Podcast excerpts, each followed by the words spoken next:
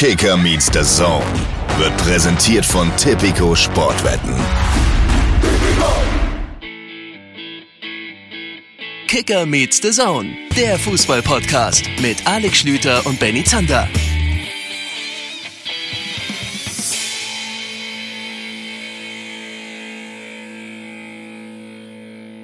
Liebe Leute, wir schreiben den 22. Januar. Es ist 12.30 Uhr mittags am Montag. Draußen vor meinem Fenster hört man das romantische Geräusch einer Schneekehrmaschine. Es gibt keinen besseren Zeitpunkt, um zu sagen, herzlich willkommen zu Kicker Meets the Zone. Schönen guten Tag, Benny Zander. Hallöchen, es ist ein absolut beruhigendes Geräusch. Ist Schneekehrmaschine, ich habe kurz überlegt, ist das der richtige Fachterminus, den du da benutzt hast? ich bin mir auch nicht hundertprozentig sicher, aber ich habe mir gedacht, ich ziehe es einfach so durch. Es kann ja keiner außer dir nachfragen, dass ausgerechnet du die Sache in Frage stellst. Ähm, also es kann ja kein, äh, das Blöde ist, ich bin jetzt hier an meinem Mikrofon. Ich, ich könnte jetzt einmal aus dem Fenster schauen und gucken, was das eigentlich ist. Äh, Leute, ich weiß nicht, schön, dass ihr dabei seid, ich weiß nicht genau, ob ihr das im Hintergrund hören könnt.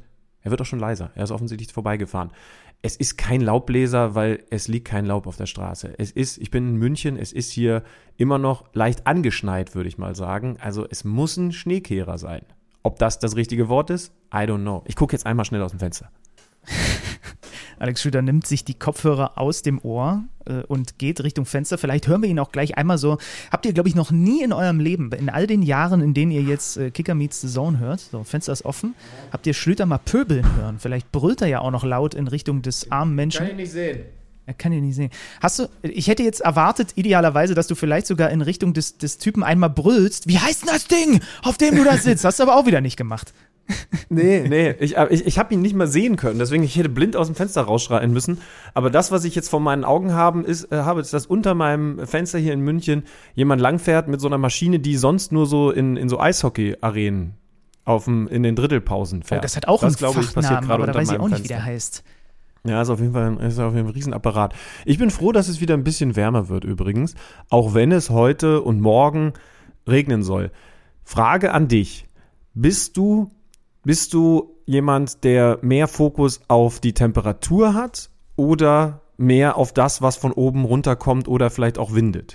Weißt du, weißt du, was ich meine? Ich kann dir ganz klar sagen, ich bin auf jeden Fall Team Regen und Wind. Lieber, ich sag mal, 8 Grad aufwärts und dafür Regen und Wind als klarer Himmel, aber Minusgrade. Es gibt ja ganz viele Leute, die dann sagen, gerade hier in München fällt mir es immer wieder auf, die sagen, ja, schön knackig kalt, aber, aber dann bei tollem Sonnenschein, das ist doch das beste Wetter. Ich friere dann halt weg. Also das, äh, da kann die Sonne noch so scheinen, aber wenn sie es nicht hinbekommt, diesen Erdball zu erwärmen, friere ich weg, dann habe ich nichts davon. Also ich habe, äh, was das angeht, eine Metamorphose durchgemacht. Ich habe früher nichts lieber getan, als im Schnee Fußball gespielt. Ich weiß noch, dass es mal ein Punktspiel gab. Das war, glaube ich, das kälteste Spiel, wo ich jemals äh, mitgemacht habe in der Jugend. Es war saukalt, der, der Platz, das war, glaube ich, auch ein Aschplatz, war gefroren. Und ich war ungelogen in der Halbzeitpause. Der Einzige, hat mein Papa dann danach äh, äh, gesehen, ich war der Einzige, der gedampft hat, weil ich, weil ich, weil ich so war, ich habe da noch auf der 6 gespielt, war überall auf dem Feld, nur nicht da, wo ich hätte sein müssen, bin gerannt wie ein Blöder. Und deswegen war ich der Einzige, der, der halt geschwitzt hat, während alle anderen halt, äh, während allen anderen arschkalt war. Mittlerweile ist es so, dass ich ein absoluter fußballtechnisch gesehen Schönwetter-Spieler geworden bin und auch, naja, nee, also Ah, das ist eine ganz schwierige Frage. Also ich hasse nichts mehr als die Kombination Regen, Schnee und Wind. Das ist ganz für mich ganz furchtbar. Ähm, dann boah, würde ich fast sagen, würde ich fast sagen, lieber eine Spur kälter. Dieser Satz von diesen, von diesen Münchner äh, Menschen, dass das das tollste Wetter ist, der stimmt natürlich auch überhaupt nicht. Ich saß jetzt das erste Mal vorgestern im Stadion. Wir haben schon über die Fußwärmer gesprochen. Ich besitze jetzt beheizbare Handschuhe. Mein lieber Mann, ist das nochmal ein Gamechanger. Halte ich aber für nicht das wichtigste Utensil als Reporter im Stadion. Ist cool, wenn du es hast, aber ich finde, also ich würde, ich würde fünf andere Kleidungsstücke eher beheizen als die Handschuhe. Mm, Nee, würde ich nicht so sagen. Also ich habe zum ersten? Mal mich jetzt bei Minusgraden wirklich, es hat mir gar nichts ausgemacht am Wochenende. Und das fand ich schon krass, weil, Meinst du, das lag an den Handschuhen? weil die Füße und die Hände warm waren. Kopf ist bei mir sowieso so eine Sache, da muss immer was drauf sein, sonst geht da, geht, glaube ich, habe ich ja auch mal von einem Arzt gelernt. Äh, Füße okay, Füße okay. Füße, Füße ist ja quasi, das ist so ein bisschen wie der Kohleofen des Körpers. Da unten, wenn es unten warm losgeht, dann ist gut. Wenn es da unten schon kalt ist, dann schwer. Aber Hände so als Nee. Extremität da irgendwo außen, kannst du notfalls immer an deinen Körper packen und, und wärmen. Ich war sehr zufrieden. Keine komischen Bilder.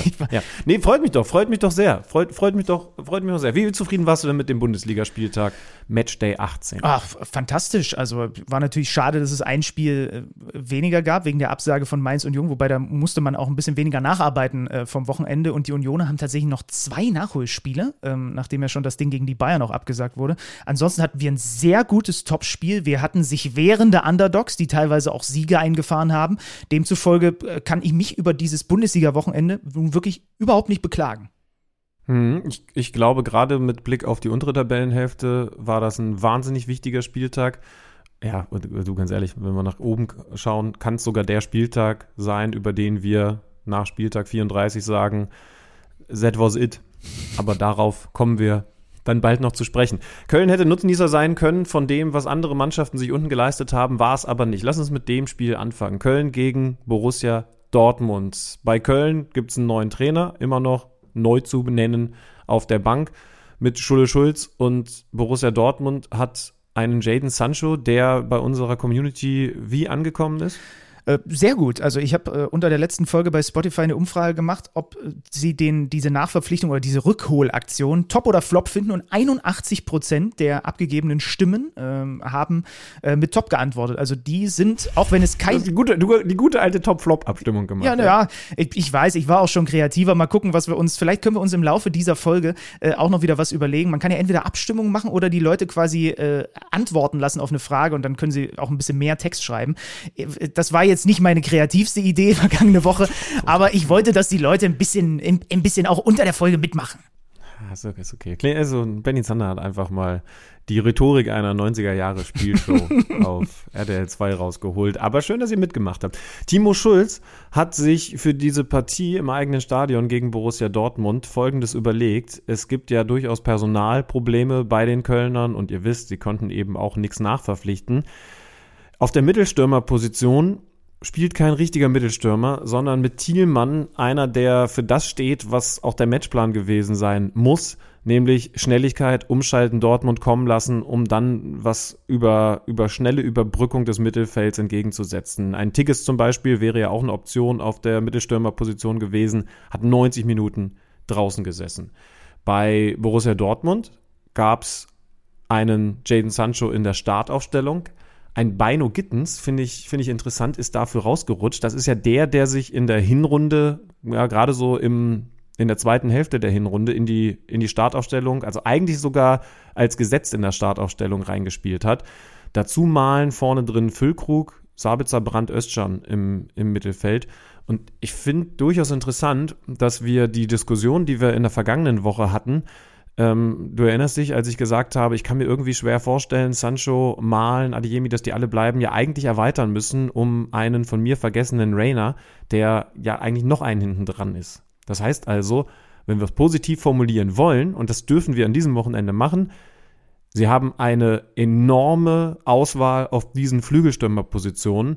Und wenn das so läuft wie jetzt gegen den ersten FC Köln, dann ist das eine, eine, eine Qualität, die Borussia Dortmund vielleicht auch wieder nach da oben schießen kann, wie es in der letzten Rückrunde passiert mhm, ist. Wobei man dazu sagen muss, dass die Qualität in der ersten Halbzeit noch nicht so wirklich zum Tragen gekommen ist. Ne? Also stimmt, Mal ja, macht ja. in der zwölften Minute das 1-0 nach Ecke Brandt. Übrigens achter Assist von Julian Brandt. Nur Sané hat in der Liga mehr. Das ist eine Eckball-Variante, naja, einfach mal so flach zwischen Elfmeterpunkt und 16er gebracht und dann ist äh, Naja, naja, also einfach so nicht, war schon komplett einstudiert. Ne? Also ja. im Endeffekt im Endeffekt bei, bei im, im, American Football, es laufen ja gerade die Playoffs, äh, würde man von einem, von einem Screenplay sprechen. Also ähm, alle anderen blocken nur nach vorne weg, um genau diesen Raum frei zu machen.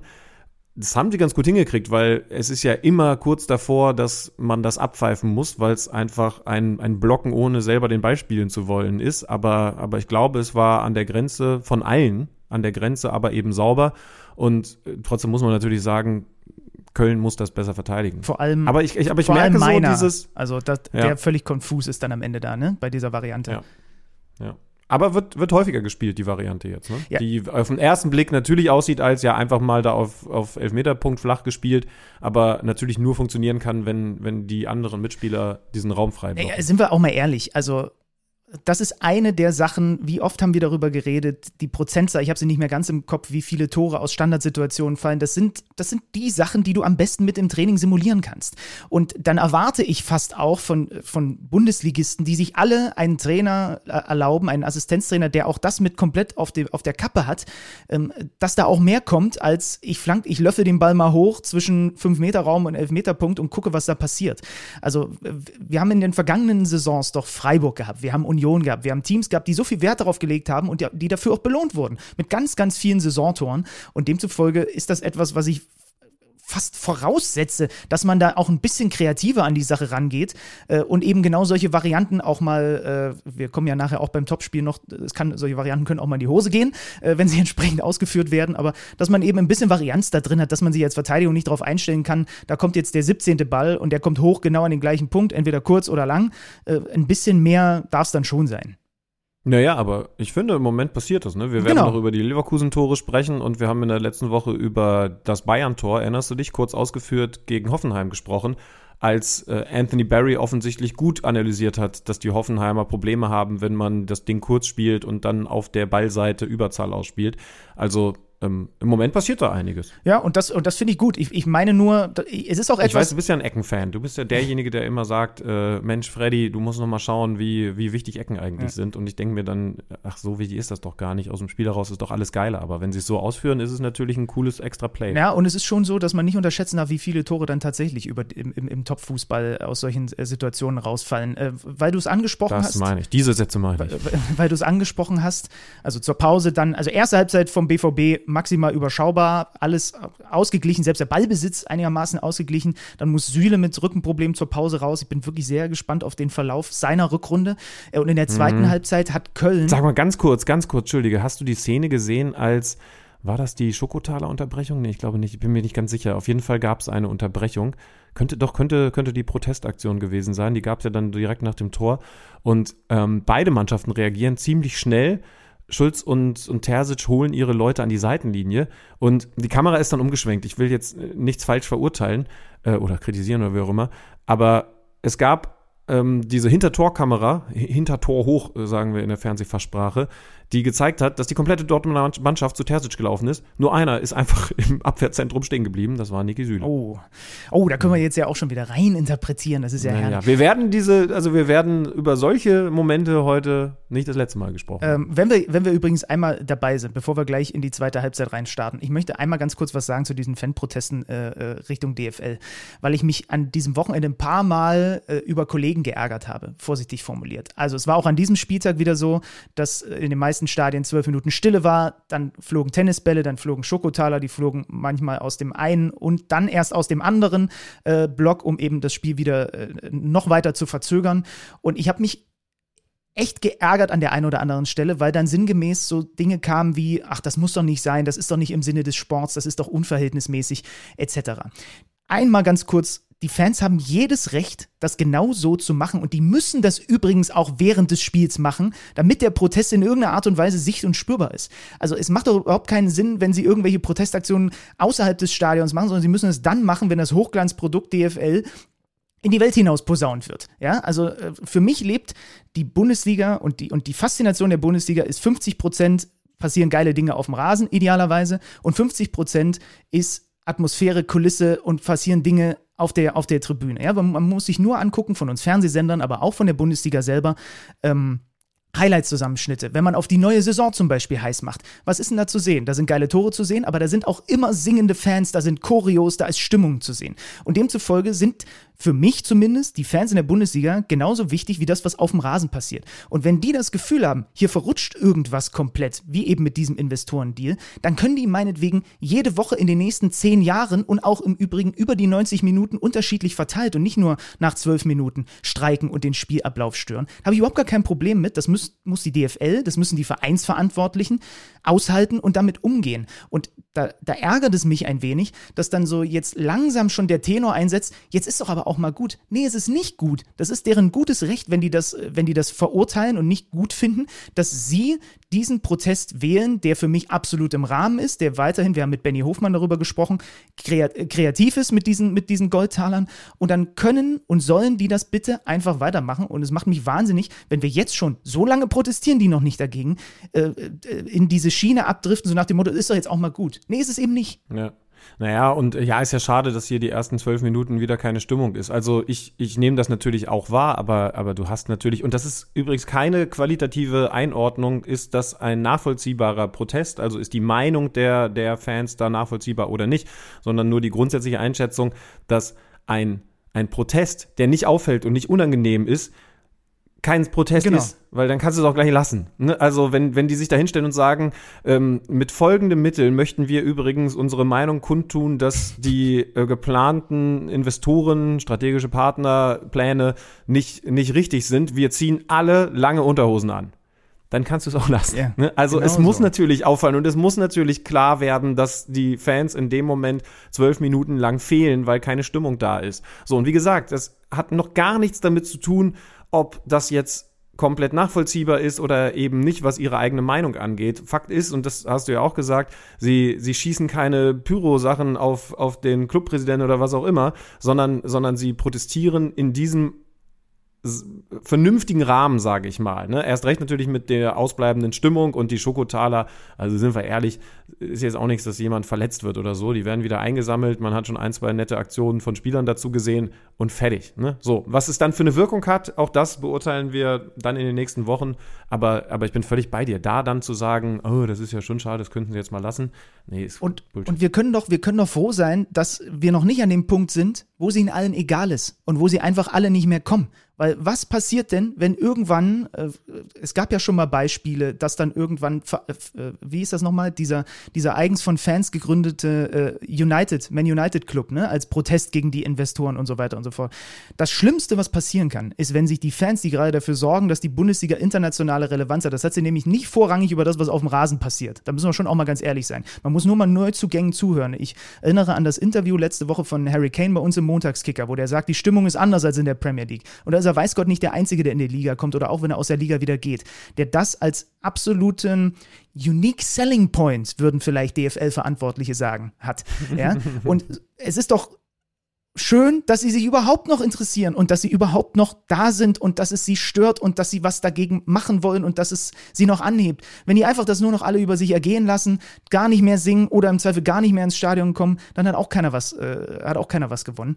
Ähm, ja, und deswegen, wie gesagt, das lag mir ein bisschen, wie man vielleicht gemerkt hat, im Magen, weil mich das am Wochenende an einer oder anderen Stelle dann doch aufgeregt hat. Äh, wir kehren zurück zum Fußball, ne? Zweite Halbzeit Köln gegen Dortmund. Ähm, Zwei Riesenchancen für den FC, wo einmal Kobel überragend gegen Thielmann hält und meiner einmal den Pfosten trifft. Da auch da kann dieses Spiel, du hast es vorhin gesagt, äh, nochmal so eine, so, so eine andere Geschmacksrichtung einnehmen. Aber dann kommt, ja, kommt die. War übrigens eine Phase, da habe ich mich an das Hinspiel erinnert. Erinnerst du dich daran noch? Früh in der Saison logischerweise, als, als Köln eigentlich auch die bessere Mannschaft ja. gewesen ist und Dortmund das Ding nach Hause duselt. Ja, genau. Und dann 58. Minute, ja, die Aufregerszene des Spiels. Niklas Füllkrug trifft äh, per Strafstoß zum 2 zu 0. Vielleicht habe ich mich zu lange am Wochenende auf Twitter rumgetrieben. Also Niklas, es gibt auch einige BVB-Fans. Meine Güte, was ist denn mit euch los, ey? Lass doch mal den Fülle da in Ruhe. Äh, es geht um die Situation, ähm, Sancho holt gegen Carstensen einen Strafstoß heraus. Und dann wird diskutiert. Sancho, Startelfdebüt, möchte unbedingt selber schießen aber Niklas Füllkrug sagt, nee, nee, ich schieße. Dann kommt interessanterweise Marcel Sabitzer dazu und vermittelt, ja, und am Ende nimmt sich der Füllkrug den Ball und darüber sind jetzt einige BVB-Fans sauer, obwohl er trifft, obwohl seine Elfmeterbilanz in der Fußball-Bundesliga bei 12 von 13 ist und er danach auch mit Jaden Sancho jubelt. Leute. Das habe ich gar nicht so mitgekriegt, aber also. ja. wenn du sonst keine Themen hast, ja. Ähm, ich finde ja, bei, also äh, Niklas Füllkrug ist ein, ist ein streitbarer Typ in, in, in, in einigen Dingen, aber ich finde, er verkörpert vom Charakter her so wie kein anderer Spieler in der Bundesliga diesen klassischen Mittelstürmer. Ne? Also jetzt nicht von der Spielweise, dass er da auch klassisch in der Richtung unterwegs ist, gar keine Frage. Aber erinnerst du dich an den Satz, den er bei uns im Podcast gesagt hat, ganz offen und ehrlich, ja, also ähm, ich weiß natürlich um, um meine Qualität im Abschluss. Und wenn der Ball in der Nähe des 16ers ist, gibt es schon mal äh, Gedanken, dass ich sage, spiel den Ball lieber zu mir, weil ich kann das, was jetzt passiert, dieses aufs Tore schießen, besser als du. Und, und so, genau so musste sein. Und, und Ja. das war ja wahrscheinlich bei dem Elfmeter dann auch genau der Moment, dass er sagt, Jaden, danke, toll rausgeholt, aber das, was jetzt passiert, kann ich besser. So, schiebt den, gut ausgeguckt, rechts unten rein, 2-0 Ja. für Dortmund. Nochmal, 12 von 13 drin, einmal verschossen bislang in der Fußball-Bundesliga. Der geht mit einem ganz guten Gefühl an den, an den Elfmeterpunkt. Äh, Malen macht äh, drei Minuten später dann das Spiel endgültig zu, eigentlich schon mit dem 3 zu 0, seinem siebten Saisontor nach einer sensationellen Vorbereitung. Und über den haben wir noch zu wenig gesprochen, Schödenmann. Ian Marzen, Balleroberung, Diagonalball. Ich habe seine Zahlen mitgebracht. 115 Ballaktionen, mit Abstand die meisten beim BVB. 93% Passquote. Nur Schlotterbeck mit mehr Bällen ins Angriffsdrittel. Und was besonders interessant war, das zeigt dann auch nochmal nicht nur der Augentest, sondern auch die, die Heat- und die Touchmap von ihm, ist diese Positionierung. Denn der schiebt immer wieder zentral mit rein und spielt im Ballbesitz teilweise von der 6 weg. Gegen den Ball ist das dann hier und da auch noch ist noch Luft nach oben, sagen wir mal. Ähm, da würde ihm vielleicht helfen, wenn da noch ein zusätzlicher Verteidiger hinter ihm wäre. Da geht schon ab und zu mal ein bisschen Raum auf, auf seiner, auf seiner Seite, in seinem Rücken. Aber ich finde das äh, hochspannend, dass der Typ, äh, über den ja viel weniger gesprochen wurde als über Jaden Sancho, ein sofortiges Upgrade ist und vor allem sofort, ja, das Dortmunder Spiel dominiert von dieser Position aus, die er da spielt. Ja, also das ist schon sehr groß gesprochen. 115 Ballaktionen, also äh, du weißt, was ich meine. Also, dass er zumindest sofort der, der, der, wichtigste Ballempfänger und Verteiler plötzlich ist. Ja, na klar, ich meine, also wir wissen ja bei Borussia Dortmund, wenn wir nachher zum Beispiel über Leverkusen reden, dann werden wir da wieder Gegensätze erkennen. Borussia Dortmund ist nicht gut im Spielaufbau über die Mitte. Da hat jetzt natürlich ein Emre Can auch gefehlt, aber ein, ein Özcan ist da ein maximal links-rechts Kurzpassspieler. Ja. Und, und die Leute davor sind auch nicht diejenigen, die es dann an sich reißen. Also sie spielen es ja sowieso dann im Spielaufbau ein bisschen anders als Leverkusen zum Beispiel mit diesen ganz tiefen Sechsern. Äh, ja, können wir dann noch ausführlicher drüber sprechen. Aber umso wichtiger ist natürlich der Außenverteidiger, über den das Spiel dann aufgebaut wird. Also das war jetzt eine Umschaltsituation, in der man schon erkennt, was er für einen Drang nach vorne hat, dass er da überhaupt raussticht und dann sofort umschaltet und das Ding auf Malen spielt, der nicht nur, weil ich jetzt natürlich äh, komplette Hoffnung auf ihn in meinem Managerspiel setze, für mich der beste Spieler auf dem Feld gewesen ist. Ähm, aber ja, das, äh, du hast recht, das ist ein Upgrade, das man in der Größe wahrscheinlich bislang so noch gar nicht erkannt hat. N- Spricht ja Bände, dass wir auch noch nicht über ihn geredet haben, obwohl der wichtig, also werden kann und es schon ist. Und dann kommt Bukoko noch in der Nachspielzeit, trifft wieder, diesmal nach Bino Gittens Vorarbeit 4-0. Dortmund. Mukoko müssen wir übrigens im Auge haben, ne? Also äh, könnten gerade wichtige Wochen für seine Karriere sein. Wir haben ja letzte Woche dann nach dieser, nach dieser super Aktion von ihm schon drüber gesprochen. Jetzt ist er wieder als Joker zur Stelle, zeigt wieder, was er für eine Qualität hat und vielleicht kriegt er gerade die Kurve. Du hast mich ja daran erinnert, wie jung der Kerl immer noch ist. Aber ich weiß, ich bin nicht der Einzige, der ihn so ein bisschen als Auslaufmodell, als das jüngste Auslaufmodell in der Bundesliga-Geschichte gesehen hat. Und es gab ja auch Gerüchte, dass er vielleicht weggeht. Und sind wir ehrlich, vor zwei, drei Jahren, als der als Jahrhunderttalent angepriesen wurde, hat man ja nie drüber nachgedacht, dass Dortmund aktiv drüber nachdenkt, nicht weil man 150 Millionen Angebote aus Barcelona hat, sondern weil es vielleicht nicht mehr reicht und nicht passt, ähm, ihn abzugeben. Das ist im Moment sicherlich wieder aus der Welt. Hast du noch was zu dem Spiel?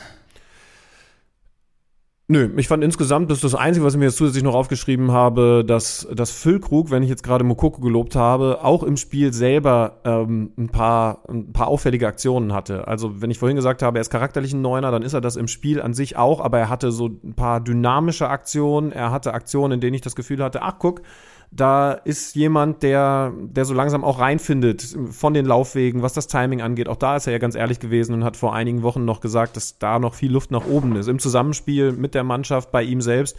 Ich fand jetzt ein paar Aktionen so äh, festmachen, rausdrehen, sofort lösen, wieder da sein. Sehr gewinnbringend für den BVB. Was haben wir noch am Samstagnachmittag gehabt? Der SC Freiburg gegen die TSG Hoffenheim. Ein äh, 3 zu 2 Sieg, den die Freiburger am Ende trotz Unterzahl und nachdem man ein 2 zu 0 schon verspielt hat, sich noch, äh, sich noch gönnen. Höhler mit der 1 zu 0 Führung. Grifo wunderbar gemacht, aber auch schlecht verteidigt von Soki und Stach in der 55. mit dem 2-0. Dann kommt Weghorst ganz überlegt, äh, flach mit links ins lange Eck zum sofortigen 1 zu 2. Ähm, Maxi Bayer trifft mal wieder nach einem brutal guten langen Ball von Grilic und einem super Laufweg, steht auf 2 zu 2. Da hat man übrigens sehr gesehen, wie dieses Spiel bei Hoffenheim funktioniert. Ne? Beim 1 zu 2 von Wechhorst ist er der klassische Zielspieler, Ja. legt auf Bayer, der die Tiefe sucht, dann Bayer sogar nochmal zurück, Wechhorst schließt ab. Und beim 2 zu 2, könnt ihr nochmal hingucken, da ist es, obwohl er den Ball nicht bekommt, Wechost, der erstmal den Innenverteidiger rauszieht, also aus dieser zentralen Position weglockt, weil er entgegenkommt, weil Zielspieler, klar, kann ja wieder mit dem Rücken zum Tor angespielt werden. Aber dadurch hat Bayer überhaupt die Möglichkeit, in die Tiefe zu gehen, weil, weil dieser Innenverteidiger eben rausgezogen ist, weil die Kette nicht komplett nachschiebt, um dann eventuell noch auf Abseits zu spielen. Der Abschluss ist natürlich dann auch perfekt. Aber das ist das, also das ist das Hoffenheimer Spiel exakt so soll es in der Offensive laufen. Ja, und dann Bayer wieder mit Tempo, dann kreuzt Gulde ihn und fliegt mit Gelb-Rot vom Platz und du denkst, das Spiel kippt ja jetzt wahrscheinlich wirklich, aber denkst du, 85. Minute, Freiburg in Unterzahl zum 3-2 durch äh, Salai, Flanke von links, da haben die Hoffenheimer wieder klar Überzahl im 16er, ich glaube 6, 6 gegen 2 oder 3 Freiburger und dann hält Baumann erst noch den Kopfball, aber Salai setzt nochmal nach. Über die Entstehung müssen wir nochmal kurz sprechen, interessiert mich deine Meinung. Eggestein gegen Kramaric, alle bei der TSG waren unfassbar sauer, dass das nicht abgepfiffen wurde, weil sie da einen Foul gesehen haben. Hast du das? Ja, shit, muss, nee, äh, wollte ich mir nochmal angucken. Ähm, also es ist, ist, ist. mir in dem Spiel selber durchgerutscht. Ja, dann, dann mach mal nebenbei dir nochmal das Video auf. Also es ist schon so, ähm, so habe ich es gesehen, dass Eggestein von hinten beide Arme um Kramaric legt und man das pfeifen sollte. Aber es kommt zumindest eine Sache dazu, die es vielleicht ein bisschen abschwächt. Danach vergeht noch ewig viel Zeit. Es gibt sogar eine Klärungsaktion von der TSG nochmal, bevor der Ball dann über links überhaupt nochmal in den 16er kommt. Also es vergeht schon sehr, sehr viel Zeit. Ich kann trotzdem Pellegrino Matarazzo verstehen. So emotional habe ich, glaube ich, noch nie nach dem Spiel gesehen. Äh, wie er gesagt hat, es ist ein klares, glasklares Foul von äh, Maximilian Eggestein an Kramaric. Auch Kramaric selber hat das gesagt. Auch Eggestein hat nach dem Spiel gesagt, er würde sich auch beklagen. Also hast du schon so eine Tendenz, wenn selbst der, der vermeintliche Übel Übeltäter. Ne? Er sagt, er hat da Verständnis für die Nummer. Ähm, wie gesagt, das einzige Sternchen, was ich daran machen würde, ist halt, dass es danach noch ewig dauert, bis der Ball im Tor ist. Und das sehr, das wird aber Pellegrino Matarazzo, so wie wir ihn kennen, auch sehr sicher machen, dass der natürlich seiner Mannschaft schon auch erklärt, ja, ihr könnt euch ärgern darüber, dass das nicht gepfiffen wird, aber wir haben da zwei, drei Situationen, wo wir auch einfach das Ding klären können und dann müssen wir uns weißt, nicht ärgern. Weißt du, was ich, ich gucke sie gerade nochmal an, diese Szene, weißt du, was ich an der Szene besonders interessant finde? Dass ähm, also ja, das ist ja so zehn Meter in der eigenen Hälfte äh, Richtung Mittellinie. Ja. Kramaric den Ball verliert, vermeintlich, weil er da zu hart angegangen wird. Und dann kommt diese Flanke, und du hast es ja gesagt, es gibt die Klärungsaktion. Der Ball wird genau in den Raum geklärt, wo Kramaric dann zu spät ist. Also, wenn er nicht lamentiert, ja, dann ja. holt er mhm. übrigens den Ball exakt da ab und es passiert auch nichts mehr. Ne? Ja, man kann trotzdem darüber reden, dass es nicht ganz fair gewesen ist, weil du kannst ja jetzt als Schiedsrichter nicht sagen, ja, hättest du ja hinlaufen können, wäre ja nichts passiert. Foul ist dann faul. Aber äh, interessant ist es ja trotzdem irgendwie, äh, wäre er da gewesen, würden wir überhaupt gar keine Sekunde über die Szene reden. Und die Freiburger sind mal wieder eine Heimmacht, sind mittlerweile Platz 5 in der Heimtabelle, siebenmal ungeschlagen. Und die TSG Hoffenheim, Junge, Junge, äh, die haben jetzt, wie viele Gegentore sind es jetzt? Ich glaube 36. Die hatten sie zuletzt vor zehn Jahren mehr. Und nur der letzte Darmstadt hat häufiger, äh, äh hat häufiger der Torhüter den Ball aus dem Netz holen müssen. Und das ist das Sie Größte. müssen noch jemanden holen, oder? Also sie müssen da hinten, nachdem Vogt zur Union gegangen ist, doch irgendwie aktiv Na, Sie haben ja sogar noch einen. Sie haben ja sogar den Attilas Saleh haben sie ja noch ausgeliehen an Freiburg. Die haben jetzt Soloy Saleh, wie auch immer man die alle ausspricht, holen sie Adam Saleh noch zurück. Dann haben wir drei, die werden alle unterschiedlich geschrieben und wahrscheinlich auch alle unterschiedlich ausgesprochen. Ich würde tendenziell auch sagen, also man darf nicht vergessen, in dem Spiel hat ihm Prömel gefehlt, gelb-rot gesperrt. Der ist schon auch wichtig fürs, fürs Hoffenheimer Spiel. Aber auch in Spielen mit ihm kassieren die in 13 Spielen in Folge jetzt mindestens ein Tor. Und sie müssen irgendwie die Balance hinkriegen. Weil das ist auch wieder ein Spiel, ne? Du machst zwei Tore auswärts. Muss halt auch mal reichen, um zumindest einen Punkt mitzunehmen. Ja. Und trotzdem das Wichtigste, was beim SC Freiburg passiert, gerade das, was Christian Streich in seiner so besonderen Art am Mikrofon los wird, um deutlich zu machen, was da gerade für eine, für eine Scheiße von rechts passiert. Und ähm, ich sag dir ganz ehrlich, also ich, ich finde es, ich bin so ein bisschen hin und her gerissen. Ich finde großartig, da brauchen wir keinen weiteren Satz drüber verlieren, dass er das macht, dass er das auf der Pressekonferenz vor diesem Spiel deutlich macht. Ja. Dass man jetzt endlich verstehen muss und eben auch der Letzte verstehen muss, was da gerade eben politisch passiert. Und er macht es auch direkt nach Abpfiff bei den Kollegen von Sky noch einmal. Ich habe mich dann gefragt, ob man ihn einfach dafür loben sollte oder in so einer Situation, in der wir, so fühle ich es nämlich auch, uns gerade befinden in dieser Bundesrepublik, nicht, ob, ob man nicht alle, die gerade ruhig sind, die eigentlich Einfluss nehmen können, die gehört werden, die vor allen Dingen von unterschiedlichen äh, Zielgruppen, sage ich jetzt mal, gehört werden, nämlich Fußballstars, Trainer aus der Bundesliga, ob man nicht von all denen mehr hören müsste. Es sind nicht, also es, es gibt auch noch weitere. Uli Hoeneß hat sich zum Beispiel auch mhm. klar geäußert auf der, auf der Gedenkfeier, auf der Trauerfeier für Franz Beckenbauer. Ähm, Finde ich auch gut ist es nicht irgendwie insgesamt trotzdem noch zu wenig, wenn man halt überlegt, dass, dass niemand auf der Welt weiß, was ein, ich will jetzt wirklich nicht äh, Leute rauspicken, weil es sind dann halt wenige, was ein Jo Kimmich, ein Thomas Müller, ein äh, Julian Brandt, also es ist ja völlig egal, bei welcher Mannschaft die spielen, über das denken, was da gerade eben passiert, während ähm, äh, Millionen auf die Straße gehen, um sich gegen rechts zu stellen. Ich würde sagen, ja. Ähm, ich, ich tue mich auf der anderen Seite immer schwer, Leuten was vorschreiben zu wollen, was sie zu vermelden haben. Aber es gibt wahnsinnig viele Leute, die eine extrem große Reichweite haben, auch eine viel größere Reichweite als wir beide, wo ich mir das wünschen würde. Also die Leute, die uns hier regelmäßig hören, die wissen hoffentlich, äh, wie wir dazu stehen. Wir waren beide in den letzten Tagen auf solchen Demos unterwegs und ihr könnt mir bitte auch aufhören, bei Social Media zu schreiben, dass ihr mir folgt, um einfach mal ein bisschen abzuschalten und keine schlechten Nachrichten. Und jetzt muss ich doch nicht auch noch anfangen, mich politisch zu, äh, zu, äh, zu äußern. Dann entfolgt mir einfach, weil dann habt ihr entweder die letzten Wochen und Monate und Jahre nicht genau hingeguckt und hingehört, aber ja, und wer, wer auch ein Problem damit hat, dass wir auf solchen Demos unterwegs sind, der braucht diesen Podcast nicht mehr hören, das ist auch kein Problem. Äh, Timo Hübers war es, glaube ich, der den schönen Satz gesagt hat vom FC, man muss nicht meinungsstark sein, um gegen rechts zu sein. Und das ist ein sehr, das ist ein sehr guter Satz. Ich bin natürlich immer dafür, je mehr, desto besser. Und vor allem die, die ganz Großen, die, die mit der wirklich die, auf der, die nirgendwo auf der Welt hingehen können, ohne dass sie erkannt werden. Wir haben deutsche Fußballer, die, das, die so sind. Ne? Die, so. Äh, ich ich habe schon das Gefühl, dass man so langsam peu à peu auf die Vereine sich so ein bisschen unterhaken gemeinsam. Ja? Egal, ob es Bremen ist, St. Pauli sowieso, aber auch viele andere Vereine, die da irgendwie jetzt so ein bisschen äh, dann doch mal klarer Flagge bekennen. Aber klar, ich wünsche mir natürlich. Ja, also gab übrigens, ne, also ich will es jetzt wirklich nicht zu klein reden, gab auch ähm, jetzt zum Beispiel beim Bayern-Spiel gestern äh, ein Banner in der, in der Kurve, ne, Text, ja, können wir jetzt vielleicht darüber diskutieren, müssen wir aber auch nicht machen, weil wichtig ist, dass, dass am Ende eine Position deutlich wird, ähm, die, die ich in diesen Wochen wichtig finde.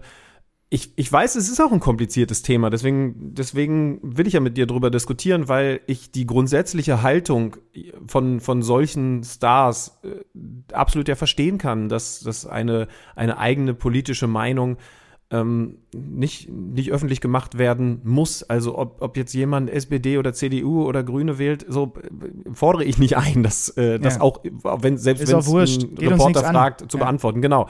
So, aber das ist ja eine, eine Dimension weit über dem gerade, die, die stattfindet in, in, in diesem Land. Und ich weiß nicht, ob man nicht auch von Vereinsseite, und da muss ich auch ehrlich sagen, ich weiß nicht, ob es gerade passiert, ein bisschen, ein bisschen umdenken sollte, darf, muss, dass man sich entsprechend äußert, weil, ey Leute, es, ich habe das ja auch lange nicht gedacht, aber, aber wir bewegen uns, wenn man das jetzt gerade wahrnimmt, was, was, was passiert ähm, da vom, vom rechten, dreckigen Ende, gerade tatsächlich zum, zum ersten Mal so intensiv, wie ich es zumindest noch nicht erlebt habe, in eine Richtung, dass man halt sagen kann, Jo, und wenn sich Leute, die die Meinung eigentlich hatten, aber sich gedacht haben, muss ja nicht, weil eventuell ähm, bekomme ich dann blöde Kommentare, die sich dann zurückgehalten haben, in der Verantwortung sind, dass die Scheiße wieder passiert ist nach vielen, vielen Jahren. Ja, wen wir vielleicht auch da noch ein bisschen, also was wir nicht vergessen dürfen, erstens, es wird auch Fußballer geben, also es gibt auch Fußballer, die sind anderer Meinung als wir. Man muss manchmal mhm. nur gucken, wem manche Fußballer so bei Social Media folgen, um ein Gefühl dafür zu bekommen, was sie vielleicht eher für ein Typ Mensch sind. Ähm, das sollte man nicht außer Acht lassen. Und es gibt natürlich dann immer auch noch eine Seite, von der sie beraten werden, die nicht die Vereine sind. Und ich kann mir schon vorstellen, dass es den einen oder anderen Berater, die eine oder andere Beraterin gibt, die dann sagen, du halt mal dazu die Füße still, selbst wenn vielleicht der Spieler aktiv sogar was machen würde und wenn nicht, dann ist es vielleicht zumindest nicht so, dass man ihn aktiv dazu ermuntert, etwas zu machen. Weiß ich nicht. Vielleicht ändert sich das aber auch nach so einem Wochenende, wo so viele hunderttausend Menschen äh, quer äh, durch die Republik auf der Straße waren. Aber diese Seite sollte man auch nicht vernachlässigen. Ähm, ja, und ich, ja, klar. Ja. Und ich habe noch den schönen Satz, den kriege ich aber nicht mehr so ganz zusammengehört. Der war so sinngemäß: Das Problem sind die Gleichgültigen. Weißt du? Die, die, ja. die, die sich einfach gar nicht da irgendwie zu äußern, mit beschäftigen oder was auch immer. So. Das hat irgendein Forscher mal, hat, hat, das ist viel besser. Ich versuche gleich mal, ob ich den nebenbei noch rauskriege, diesen Satz. Aber der, der ist mir auch so hängen geblieben von diesem Wochenende, weil natürlich viele Sachen irgendwie äh, rumgeschickt wurden und so.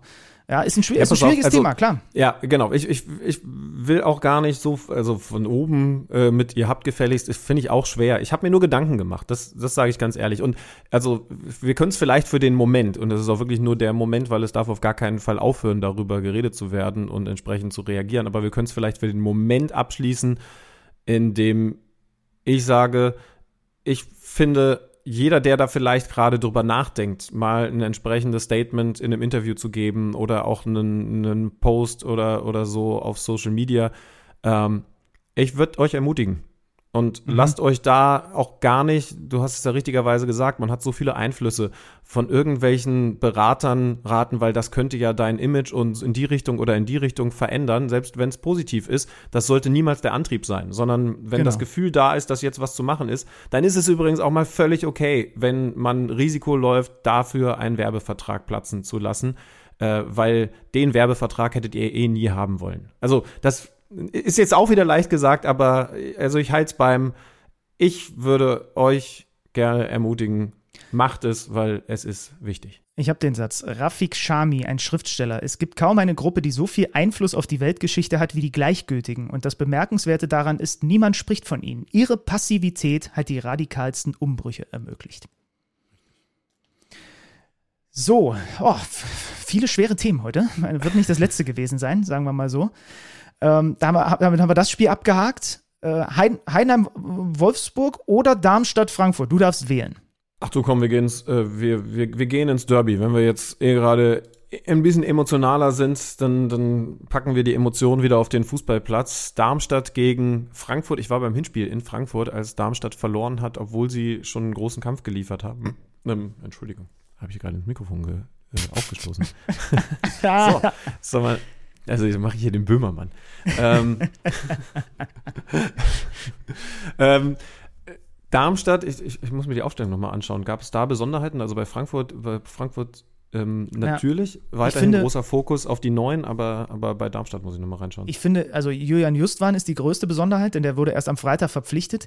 Ich finde das interessant, was sie jetzt machen, weil sie haben jetzt auch noch Holtmann ausgeliehen. Mhm. Und du hast jetzt Skarke Justwan Holtmann für die Außenflügelzange und das ist eine Sache, das Tempo. Tempo pur. Ja. Ne? Und ähm, das wird den Darmstädtern im Zweifel natürlich hier und da gut zu Gesicht stehen, wenn man es denn damit verknüpfen kann, dass entweder diese Tempospieler dann auch selber äh, das eine oder andere Tor dann zustande bekommen oder sie ein bisschen mehr noch an ihrer Abschlussqualität arbeiten. War jetzt in dem Spiel nicht das Problem, weil da haben sie zwei Tore erzielt. Aber ich finde das zumindest mal interessant, weil das sind diese drei Spieler, Skarke schon da gewesen und jetzt Just waren kurzfristig dazugeholt, hat auch auf jeden Fall sofort einen, einen Einfluss gehabt in diesem Spiel und Holtmann eben auch noch. Da hast du einfach Hochgeschwindigkeit auf den Außen. Mhm. Und das ist das, was ich finde, was, was Darmstadt auch im Vergleich zum anderen Aufsteiger aus, aus Heidenheim am, am meisten abgeht. Dass sie, dass sie mit Tempo kommen. Ja, wir werden bei Heidenheim auch noch über die, über die Standardsituation reden, weil wir das immer tun müssen, auch, auch an diesem Spieltag. Aber aber diese Geschwindigkeit äh, jetzt zumindest als Schwachstelle ausgemacht zu haben, und zwar, und zwar nicht, weil sie die langsamste Mannschaft der Liga sind, das weiß ich nicht, aber weil natürlich klar ist, dass sie eine Mannschaft ist, die, die fußballerisch limitiert ist. Das hat man jetzt in dem Spiel auch gesehen, die also über genau solche Momente kommen muss. Das finde ich wichtig in diesem Transferfenster für Darmstadt. Äh, wobei interessant ist, dass äh, bei dieser Partie, also ich habe es ja schon gesagt, bei, bei Frankfurt natürlich wieder interessant, wie die mit den Neuen umgehen. Beide haben wieder gespielt, Kalajdzic vorne drin als Mittelstürmer Stürmer und dazu Van de Beek, mittelmäßiges Spiel, ähm, leicht dahinter mit Knauf, der wichtig werden sollte. Das 1 zu 0 fällt für Frankfurt, indem man über Geschwindigkeit kommt, indem man äh, man, man, man, man sucht und findet ja heutzutage die Tiefe. Ihr habt das bei uns auch schon oft gehört. In dem Fall findet man sie auf Frankfurter Seite mit Ebimbe, der auf Nkunku spielt, der ja, für mich wie so ein gefühlter Neuzugang ist, mhm. jetzt seinen zweiten Saisontreffer in, innerhalb weniger Wochen macht. Ähm, und das 2 zu 0 durch eben diesen Ansgar Knauf hat wieder mit, mit Tiefe zu tun, hat mit Geschwindigkeit zu tun, in dem Fall aber eben auch mit ganz viel Präzision und einem, ein, einem technischen Vermögen, bei dem ich ja wieder sagen muss, irgendwie habe ich den Frankfurter nicht zugetraut, aber das ist eine Mannschaft, die auch solche Angriffe spielen kann. Äh, wobei die, die endgültige Vorlage von Kalajdzic, die war, glaube ich, nicht so gewollt. Ich glaube, Ja, er, wollte, stimmt, er, er ja. wollte schießen, wie er da, wie Ja, er da also wenn er den da einsetzt. hinlegen will, dann. Chapeau. Aber ich glaube, er trifft den Ball einfach nicht sauber. Wie sie es vorher machen, ist, ist gut. Und da übrigens auch Van de Beek, ne? Weil der äh, im Zehnerraum gefunden wird, sich aufdreht, Ebimbe in der Tiefe findet, dessen Ball zu Kalajdzic, der weiter auf Knauf. Und äh, weil wir letzte Woche drüber gesprochen haben, habe ich jetzt nochmal drauf geachtet, bei dem 1-0. Das ist das, wo die Frankfurter immer noch mit der Zunge schnalzen, weil Kalajdzic ist es, der diesen Ball auf Ebimbe in die Tiefe spielt und zwar aus einer ganz tiefen Position in der eigenen Hälfte. Ist ein überragender Ball und das ist das, was ich letzte Woche meinte mit, das ist nicht nur dieser vorne Kopfbälle verlängern, was auch immer, sondern das ist auch ein Stürmer, der kommt entgegen. Das ist ja fast eine Harry Kane Situation gewesen, wie tief der da ist und den Ball in die Tiefe und das hat der in Stuttgart auch schon immer wieder gehabt auf die schnellen Silas und wer nicht alles dann um ihn herum positioniert war. Und da hat man mal gesehen, dass es auch bei Frankfurt funktionieren kann. Das Problem ist nur, ja, hat am Ende nicht gereicht, weil so ein Derby hat halt auch noch, äh, hat halt auch noch äh, eine letzte halbe Stunde. Ja, nach einer guten Stunde macht Darmstadt den Anschlusstreffer. Wir müssen über Kevin Trapp reden, wobei ich schon sagen kann, ich weiß nicht, wie du es siehst, bei dieser Aktion, wo er angelaufen wird, Darmstadt hochpresst und er versucht, das spielerisch zu lösen. Ja, spielt er am Ende Darmstadt den Ball in Fuß und die machen am Ende durch Neuzugang Justwein das, das 1 zu 2. Aber es gab jetzt auch schon größere Abspielfehler von Torhütern. ja, Also- finde find ich auch. Also er ist halt unsauber, äh, aber äh, zum Beispiel, wie dann überhaupt der Ball zum Torschützen kommt, ist ja auch super glücklich, ne? Und der geht dann auch noch durch die Beine durch. Ähm, also ja, ich habe es jetzt auch nicht als brutal, riesen, super, mega Bock. Er hat vorher zum Beispiel ja einen gegen Pfeiffer, wo er auch die erste richtige Großchance der Darmstädter noch hält, hält ne? Ein paar Minuten ja, ja, davor. ja. Ach, an sich ja weiterhin gut in Form, ne? Also, Ja. Genau, und dann kann, kann Holland eigentlich äh, schon in der 86. den Ausgleich machen, aber den gibt es dann in der 90. plus 5 und das ist auch eine geile Geschichte. Kempe mit der Flanke von links und dann ist es der Innenverteidiger, Clara, und der wurde von Lieberknecht in den Sturm beordert und äh, Thorsten Lieberknecht hat nach dem Spiel verraten, dass sie das schon mal in dieser Saison im Training eine ganze Woche lang gemacht haben, als er nämlich gelb gesperrt war. Haben sie ihn einfach äh, im Training in den Sturm gestellt und deswegen hat er das als Option für solche Situationen im Hinterkopf gehabt, weil das offenbar ganz gut funktioniert hat. Finde ich super. Ja, finde ich auch richtig gut. Ja, ist natürlich das, was dann so ein, so ein Derby besonders braucht, mit dieser Dynamik angetrieben. Da merkst du dann bei solchen Mannschaften auch, was so geht, wenn klar ist, du kannst es jetzt mit offenem Visier spielen. Klar, auch, also das Ding rutscht auch mit Glück. Also erstmal überhaupt auf die Außenbahn durch und dann eben auch ins Zentrum durch. Aber dass es dann ausgerechnet klarer ist, 90. plus 5 im ersten Saisontor, ist, ist so ein schönes Geschichtlein, was wahrscheinlich doch nur in Derbys geschrieben wird. Ja. Weißt Für du, Frankfurt natürlich schon bitter, ne? Also, Ja. ähm, wenn man auch Ich- guckt, dass sie in der Tabelle Richtung Europa schielen, schielten, wie auch immer die aktuelle Situation da jetzt ist, ähm, das, ja, also das, das, das, das tut schon weh. Da rücken jetzt zum Beispiel Freiburg ran. Ich finde es cool, dass man bei diesem Spiel wieder wunderbar sieht, wie man Statistiken auslegen kann. Darmstadt ist seit elf Spielen sieglos, aber das Unentschieden fühlt sich wie ein Sieg an. Und äh, Frankfurt hat nur einmal aus den letzten fünf Spielen verloren, aber das fühlt sich wie eine Niederlage an. ich finde find, das manchmal so, so, so so schön, einfach, dass man sich das so hin und her legen kann. Ja, dann komm, dann reden wir jetzt über den anderen Aufsteiger, über Heidenheim und das Duell mit dem VfL Wolfsburg, der lange, lange nicht gewonnen hat und auch an diesem 18. Spieltag wieder keinen Dreier einfahren sollte, mit dem Problem, dass sie in Führung gehen, aber das Ding wieder nicht über die Distanz bringen. Czerny, ähm, vielleicht war das sogar, wenn ich, wenn ich das Tor von Frankfurt gelobt habe, der schönste Angriff dieses Spieltages im Zusammenspiel mit Wind. Der lupft den nochmal rüber zu Czerny. Der trifft den Ball vielleicht auch nicht optimal, aber macht nach sieben Minuten dann doch sehenswert das 1 zu 0. Ähm, und dann siehst du, also ich habe das Spiel nicht über 90 Minuten gesehen und es gab auch viel Spielkontrolle bei Wolfsburg, aber trotzdem, was der Riesenunterschied ist bei dieser Mannschaft, die von Niko Kovac natürlich auf vor allen Dingen Disziplin, auf Athletik getrimmt wurde. Du siehst, was das Problem ist, weil einfach keine Kontrolle da ist, um dann easy gegen einen Aufsteiger das 2-0 und das 3-0 nachzulegen. Sie haben, sie bekommen nicht genug Spielkontrolle hin und, und ziehen dann stattdessen sogar noch die Niete durch ein Eigentor von Jens zum Ausgleich. in der Nachspielzeit der ersten Halbzeit Heidenheim über rechts, Traoré, ähm, flache Flanke, die wird dann verlängert von Jens ins eigene Tor. Wolfsburg sauer, weil äh, sie da in Unterzahl sind. Lovro Meyer steht an der Außenlinie, wäre gerne wieder aufs Feld gekommen, muss lange warten in der Entstehung dieses Tors, darf nicht wieder rein und der Schiedsrichter hat danach aufgeklärt. Ein Spieler darf nicht aufs Feld, wenn er unmittelbar eingreifen könnte. Also sobald das Spielgeschehen sich quasi direkt neben ihm befindet, wo er jetzt wieder den, das Feld betreten und dann quasi so, so, äh, hallo, hier bin ich, äh, plötzlich in den Zweikampf gehen könnte. Ähm, demzufolge für mich aus Schiedsrichtersicht nachvollziehbar erklärt. Mhm. Ja, finde ich, find ich, find ich auch richtig. Man muss bei Heidenheim dazu sagen, äh, sie machen auch noch zwei weitere Tore, die jeweils wegen Abseits abgepfiffen werden, wieder mal über starke Standards. Dann finde ich interessant, was in der Nachspielzeit passiert. Niko Kovac wechselt in der 93. Minute nochmal aus. Also äh, Gerhard geht runter, nach meinen Analysen unverletzt. Da geht es jetzt gar nicht um einen taktischen Wechsel. Da ist dann ein ganz junger Mann gekommen. Aber das sieht ja aus nach, jo, ich nehme noch mal ein paar Sekunden von der Uhr, um dieses 1 zu 1 in Heidenheim mitzunehmen. Mhm. Boah, dann haben sie sogar interessanterweise noch mal eine Umstellsituation, wo Heidenheim wahnsinnig Glück hat, weil es unsauber ausgespielt wird. Ansonsten Wolfsburg da mit einer 2 gegen 1 Situation sogar noch mal das, das Siegtor erzielen kann. Aber das hat mir, also dieser Wechsel hat mir eigentlich am meisten denk, zu denken gegeben. Wenn, wenn es so sein sollte, dass Gerhard doch verletzt gewesen ist und ich habe das nicht mitbekommen, okay. Aber ansonsten müssen wir mal festhalten, dass Nico Kovac bei einem Auswärtsspiel beim Stand von 1 zu 1 einen Wechsel in der 93. Minute macht. Und das machst du ja nicht, weil Gerhard keinen Meter mehr laufen kann, sondern weil du sagst, komm mal, dann nehme ich nochmal 30 Sekunden von der Uhr. Das finde ich schon tough. Ja, also aus, aus Wolfsburg, du hast ja gesagt, Nico Kovac fordert eigentlich, dass seine Mannschaft mal nachlegt, weil sie sind überhaupt nicht hart ausgedrückt stressresistent. Sobald es einen Rückschlag gibt, wir werden nachher bei einer anderen Mannschaft noch krasser darüber reden, es gibt nämlich nur eine Mannschaft, die da noch schlechter ist, dann fängt Wolfsburg einfach an zu wackeln. Das ist jetzt der, sind jetzt die nächsten Punkte, sie stehen jetzt bei 15 Punkten, die sie nach eigener Führung verspielt haben. Die haben seit Anfang Oktober, Schüdenmann, zwei Siege. Seit Anfang ja. Oktober, aus zwölf ja. Spielen. Zwei Siege ja. in der Liga. Und dann ist Maxi Arnold, auch die Szene äh, wurde nach dem Spiel auch zu Recht von den Kollegen angesprochen und Maxi war da ein bisschen sauer, dass es überhaupt thematisiert wird. Natürlich wird das thematisiert, wenn der Kapitän vor der Fankurve steht und da total hitzig gestenreich mit den Fans diskutiert. Also hm. finde ich jetzt nicht unbedingt Skandale heraufbeschwörend, sondern einfach mal nachfragen, was ist da los gewesen. Ja, also natürlich ist ja nachvollziehbar, dass er da jetzt nicht in der besten Stimmung ist, nach dem, was zuletzt passiert ist. Die Frage ist eben, wie analysiert man das, was da in Wolfsburg passiert?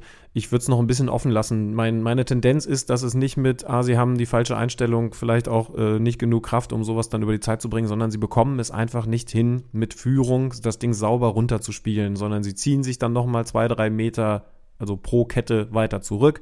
Selbst Heidenheim. Und ich will das nicht falsch formulieren, weil sie hatten mehr Spielanteile, aber es ist eben, es ist eben, sorry, es ist, und dann machen wir den Umschwung.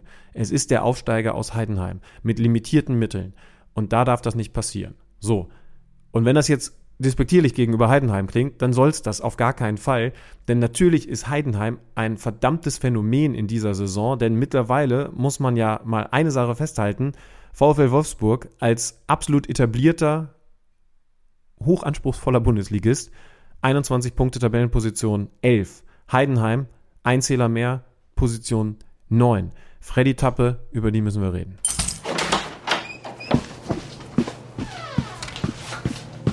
Neues aus dem Datenkeller. Präsentiert von Tipico Sportwetten. Der Aufsteiger Heidenheim steht mit 22 Punkten aus 18 Spielen auf einem vollkommen überraschenden Platz 9 in der Tabelle. Gerade in letzter Zeit zeigt sich das Team von Frank Schmidt dabei unfassbar formstark. Die Heidenheimer verloren keines ihrer letzten fünf Bundesligaspiele und holten in diesem Zeitraum satte 11 Punkte. In der Formtabelle steht somit nur Leverkusen mit 13 Punkten aus den letzten fünf Spielen vor dem Bundesliga-Neuling. Ich bin mal in die Recherche gegangen und habe drei Kernpunkte für den Heidenheimer Erfolg gefunden. Punkt 1. Standardstärke. Kommt jetzt nicht so wahnsinnig überraschend, ich weiß, aber bereits elf Tore konnten die Heidenheimer nach einem ruhenden Ball erzielen. Elf Meter mal ausgenommen. Nur Leverkusen kommt auf ein Standardtor mehr in dieser Saison. Die Standards, zumeist natürlich von Jannik das Beste getreten, bilden also einen Anteil von 41 Prozent aller Heidenheimer Tore. Das ist natürlich Bestwert in der Liga. Punkt 2. Intensität. Kein Team läuft mehr als Heidenheim. Im Schnitt 121,5 Kilometer pro Spiel. Und zudem zog mit im Schnitt 251 Sprints pro Spiel auch kein Bundesliga-Team in dieser Saison so viele Sprints an wie der FCH. Und zu guter Letzt Punkt 3. Comeback-Qualität. An vier der letzten fünf Spieltage punktete Heidenheim noch nach einem Rückstand. Das ist natürlich absoluter Topwert in der Bundesliga in diesem Zeitraum. Und ob der Aufsteiger diese Comeback-Qualitäten auch beim Gastspiel bei Hoffenheim benötigt, das seht ihr am Samstag. Tipico gibt Hoffenheim auf alle Fälle eine 1,5er Quote auf das erste Tor des Spiels. Aber die Männer von Frank Schmidt kennen und viel wichtiger, können ja Rückstand. Ab 18 Jahren erlaubt nach Whitelist. Es besteht Suchtrisiko. Hilfe unter buwei.de. Neues aus dem Datenkeller. Präsentiert von Tipico Sportwetten. Fehlt vom Samstagnachmittag noch der Sieg des VfL Bochum zu Hause gegen den VfB Stuttgart. Sollen wir mit, dem, mit den sportlichen oder den nicht sportlichen Sachen anfangen?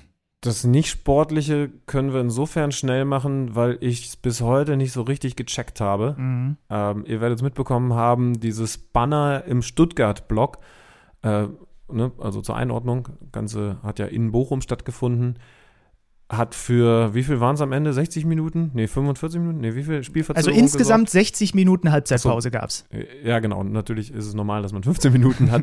Also nochmal 45 Minuten zusätzlich ähm, Verzögerung gesorgt.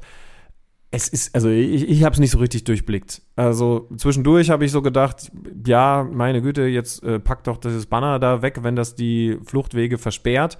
Und dann kommt irgendwann der Ordnung, Sicherheits, weiß nicht was Dienst und sagt, nö, geht ja. Ordnungsamt Also, kam sogar das wohl. Ordnungsamt, ja. Ja. Also das war, ich glaube, es war, ähm, es war die deutscheste Spielverzögerung, die man nur haben kann. Dass das Ordnungsamt sagt, nö, das geht. Äh, auf jeden Fall sehr kurios. Ist jetzt schon zum wiederholten Male in Bochum. Vielleicht müssen die auch irgendwie da, aber das ist natürlich dann auch wieder doof für die Auswärtsfans, an der Fahnen-Thematik arbeiten, weil gegen Gladbach beim Heimspiel gab es auch schon massive Verzögerungen vorm Anpfiff. Äh, wir halten mal unterm Strich sportlich fest, dass der VfL Bochum den VfB Stuttgart schlägt, obwohl absolute X-Faktoren bei Bochum fehlen. Stöger krank, Schlotterbeck muskuläre Probleme und trotzdem gewinnen die dieses Spiel durch den Treffer von Matusz Bero in der 50. Minute nach einem Fehler von äh, Stiller, Antwi Ajay, der dazwischen spritzt, den Ball auf Bero legt und er macht sein erstes äh, Bundesligator.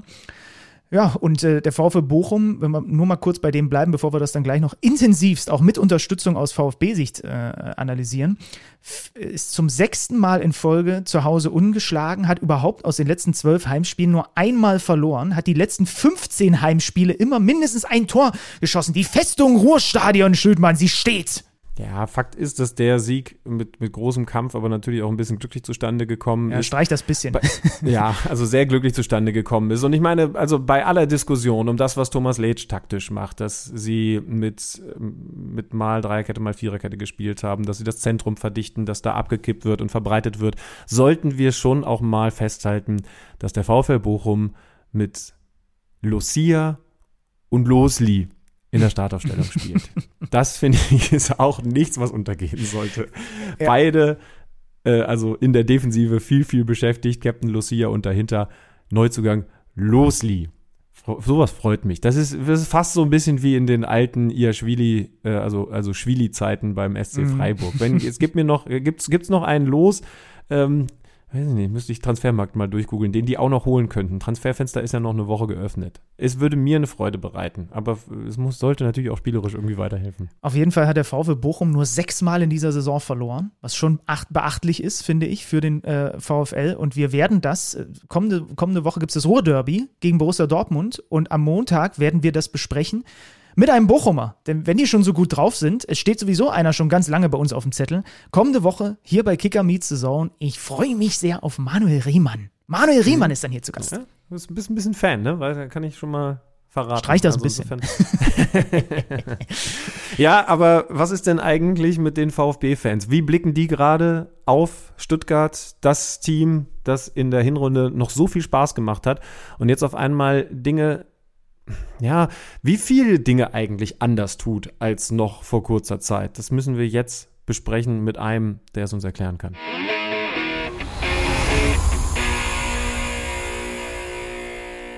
George Moisidis vom Kicker ist bei uns in der Leitung, unser Fachmann, wenn es um den VfB Stuttgart geht. Hallo George, schönen guten Tag. Hallo, grüßt euch, schönen Tag.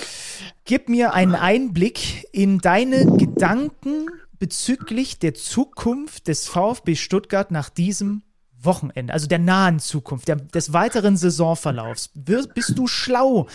Äh, bist du jetzt ein bisschen schlauer, als du es vor dem Wochenende warst? Bist du schlau, George? Äh, die, die, Zwischentöne habe ich jetzt überhört. Nein, ähm, schwierig, also es kommt darauf an, wie, wie, was für einen Zeitraum du willst. Ich meine, für die nächsten zwei Spiele muss ich sagen, ähm, bin ich eher, eher, eher äh, nicht pessimistisch, aber eher, eher, eher weniger euphorisch, sage ich mal. Ich glaube, dass, dass Leipzig eine Nummer sein könnte, die der VfB möglicherweise auch nicht stemmen könnte. Ähm, danach ist ja in Freiburg und wir wissen ja selber, wie die Freiburger so Baden und Württemberg und, und so weiter, da hat der VfB im Normalfall eigentlich auch selten äh, irgendwie äh, Lorbeeren geerntet. Also von daher könnte ich mir vorstellen, die nächsten zwei Spiele werden nochmal tricky. Äh, danach denke ich mal, wird das Ganze sich sicherlich auch wieder beruhigen. Ich glaube, dass man die Situation jetzt nicht äh, schlimmer machen muss, als sie ist, auch wenn sie, sagen wir, von den Ergebnissen her einfach äh, sehr bescheiden daherkommt. Ich interpretiere also mal, du, du sagst nicht, dass Stuttgart jetzt mit dieser ja so tollen Spielweise, die wir in der Hinrunde gesehen haben, entschlüsselt ist und durchgereicht wird. Naja, ich meine, eins ist doch klar, man weiß ja irgendwann, wie der Gegner spielt. Das, aber das wissen, das wissen die Trainer, die gegnerischen Trainer sowieso von jedem, weil deswegen gibt es ja Scouts, deswegen gibt's äh, das, das Scouting, das Spiel beobachten, das Spieler beobachten und so weiter. Also ich, ich glaube, da gibt es jetzt nichts Neues.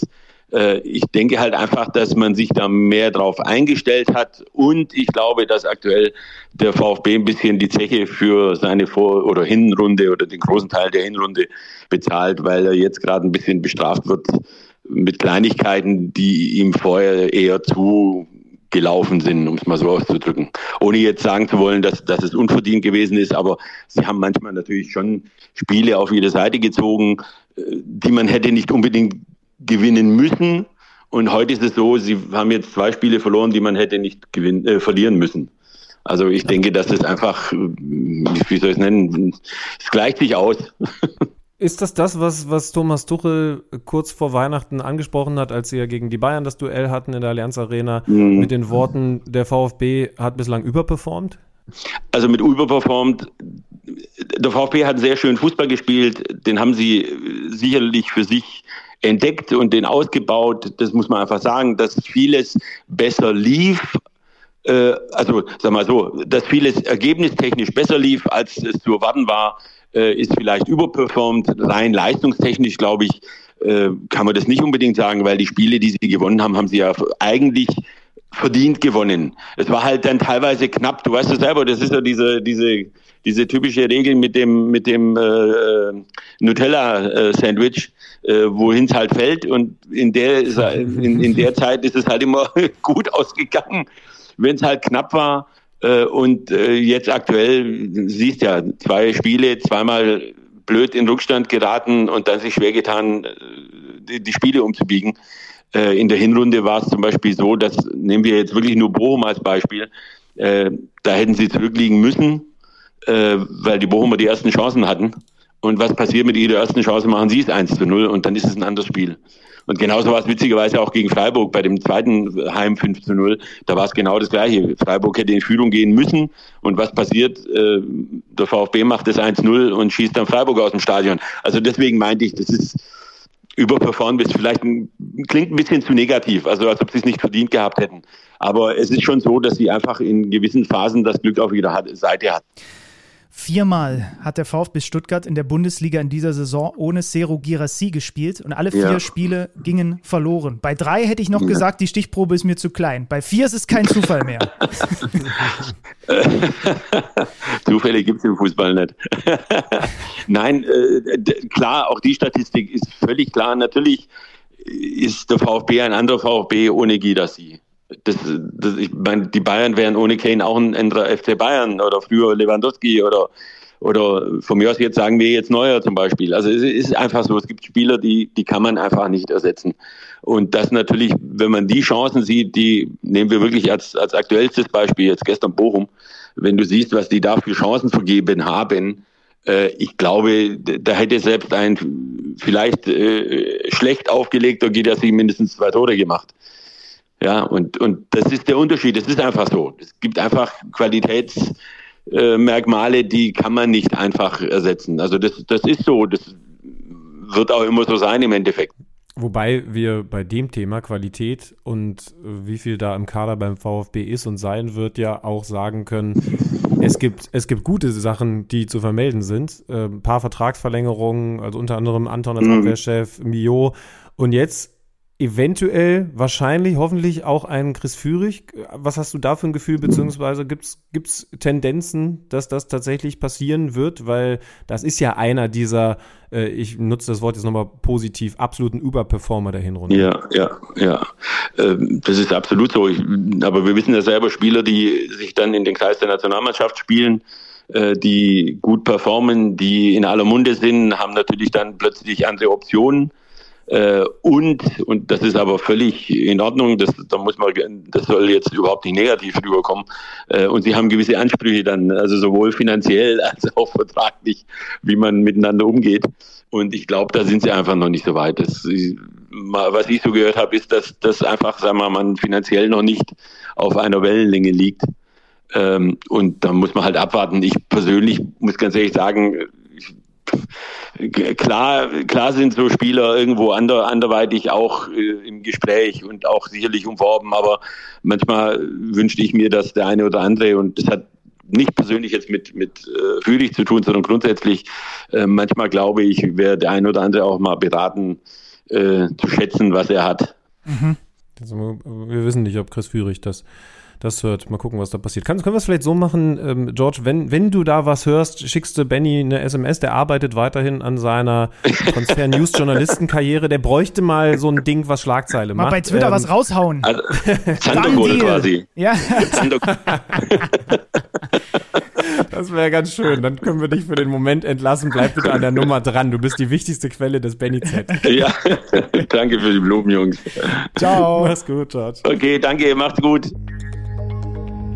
Werbung. Liebe Leute, ich möchte die kurze Pause nutzen, um euch den größten Unterschied zwischen Benny Zander und Alex Schlüter vorzustellen. Ich Unsere werde im Haare? Januar gesund Nein? und vor allen Dingen sportlich leben. Ich ziehe das einen Monat durch. Benny Zander sucht sich Jahr für Jahr den kürzesten Monat im Jahr aus und macht das immer im Februar. Ich glaube übrigens, du bekommst in diesem Jahr ein Problem, weil wir ein Schaltjahr haben. Aber ich will euch erstmal sagen, dass ihr mir das gerne nachmachen könnt, weil es ist ja nur gut. Und ich weiß, viele haben ja die gleichen Gedanken. Im Januar werde ich keinen Alkohol trinken. Ich werde sehr viel besser essen, fleischlos etc. Und ich werde viel Sport machen. Und jetzt die gute Nachricht, selbst Benny Zander könnte es mir nachmachen. Ja, das Problem ist, ich bin ja so ein umtriebiger Mensch, der so viel unterwegs ist, aber ich habe keine Ausrede, ne? Vor allem mit unserem äh, heutigen Partner mit Fitness First. 110 Standorte in ganz Deutschland, egal wo ich in Deutschland bin. Ich habe keine Ausrede. Das ist das Ärgerliche. Auch, also das ist, das ist das Problem der Sache. Ähm, ich könnte mir dann sogar noch einen eigenen Trainer nehmen. Es gibt Kurse, man kann das auch mit, mit verschiedensten Leuten machen, man kann das alleine machen. Also Fitness First, die beste Kombination aus. Jetzt kommen drei Sachen, die für Alex Schüter wichtig sind. Fitness, Kraft und Kurse. Und bei mir ist es dann noch der Wellnessbereich. Und weil Fitness First weiß, dass man gerade zum Jahresanfang eventuell mal nicht in absoluter Topform ist nach einer wilden Weihnachtszeit, gibt es folgendes Angebot. Ihr könnt jetzt Mitglied werden und bis April gratis trainieren. Wenn ihr mehr Infos dazu haben wollt, geht auf fitnessfirst.de slash Mitgliedschaft. Und während man sich in Stuttgart Gedanken macht, wie es besser wird, reden wir über das beste Spiel des Spieltages. Bist du bei mir? Ja, total. Also Oder, war, oder weißt du, wovon ich rede?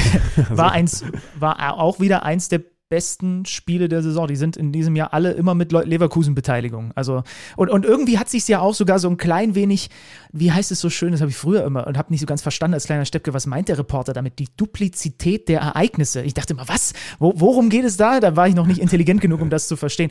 Weißt du, worauf ich hinaus will? Ne? Also Leipzig macht eine richtig gute erste Halbzeit gegen Leverkusen. Äh, Sagen wir mal zumindest die ersten 30 Minuten erinnern an das, was Stuttgart gegen Leverkusen gemacht hat.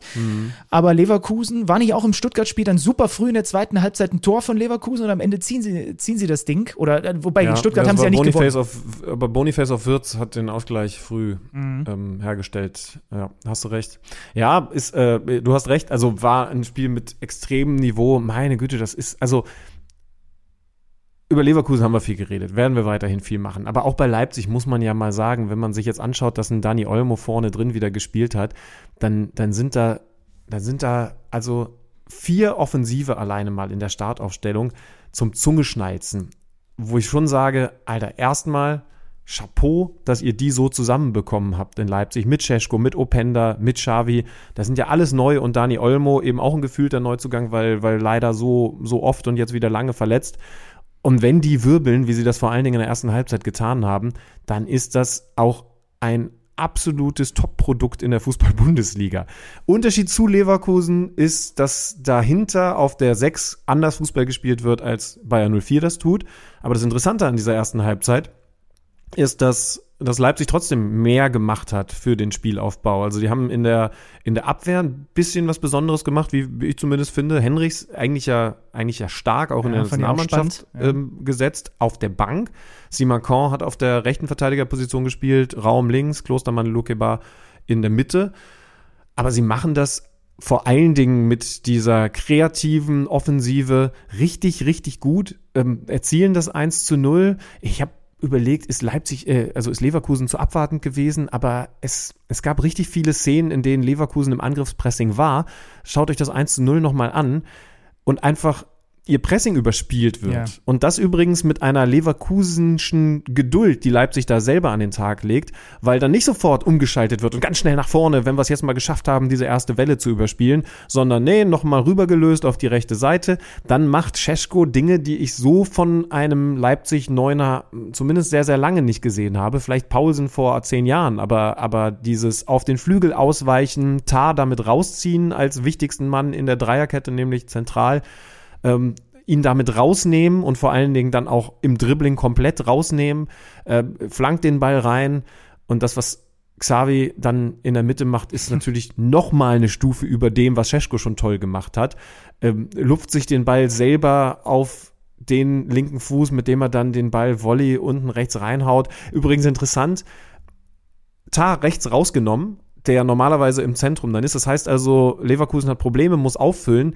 Der, der bei Simmons am Ende, also bei Xavi Simmons am Ende zu spät kommt, ist wahrscheinlich der einzige auf dem Platz, der diese Aktion auch hätte verführen können, nämlich Florian Würz. Der kommt aber einen Schritt zu spät, da merkst du dann, dass es ein offensiv denkender Spieler ist und keiner, der sagt, okay, ich muss vor allen Dingen gut verteidigen, denn die Aktion kann man etwas besser verteidigen aber das darf ich erst aussprechen, nachdem ich nochmal gesagt habe, wie geil das offensiv gemacht gewesen ist, weil das muss, muss über allem stehen. Das sind drei Weltklasse-Kontakte mit einem Schuss aus der Drehung. Äh, ich habe ja auf Twitter so schön gesagt, wenn Olmo und, und äh, Xavi zusammen, da würde ich auf dem Bolzplatz immer neu wählen lassen. Die dürften eigentlich nicht in einer Mannschaft, die dürften nicht, ja. nicht in einer Mannschaft spielen.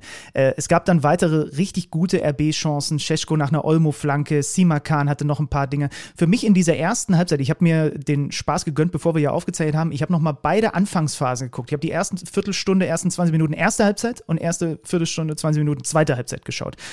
Und du hast es angesprochen, diese Ballsicherheit, dieses, diese Mischung aus Galligkeit, Griffigkeit, das, das Pressingverhalten von Leipzig, aber auch dieses im eigenen Ballbesitz sich nicht stressen lassen. Dafür, dafür mich übrigens äh, hauptverantwortlich. Du hast halt einen gut mitspielenden Torhüter mit Blaswig. Du hast Lukeba mhm. angesprochen, der pressingresistent ist, gerade in der Kombi mit Blaswig.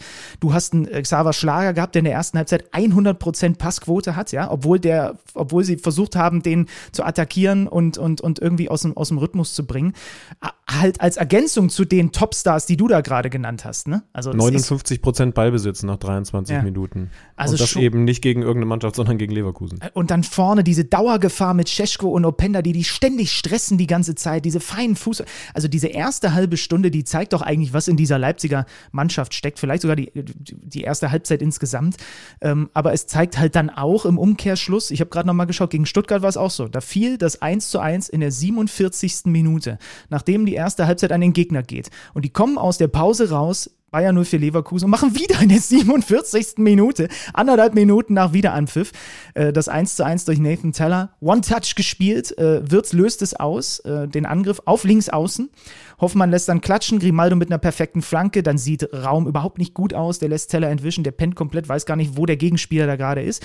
Ich finde es interessant, weil das, äh, den, das hat man schon danach auch immer wieder gesehen, dass es über Wirtz links draußen losgeht. Denn was Leipzig extrem gut gemacht hat in der ersten Halbzeit, gerade auch mit ziemlich eng stehenden, äh, mit der ziemlich eng stehenden Doppelspitze, sie haben halt irgendwie versucht, wir lassen euch nicht durch die Mitte in diese Lücken, in diese Taschen rein, in die ihr so gerne rein wollt. Und haben sie äh, haben gesagt, wenn, dann müsst ihr es mal über außen versuchen. Und es war dann immer wieder situativ in der zweiten Halbzeit zu sehen. Und da ist auch fast immer Torgefahr daraus entstanden.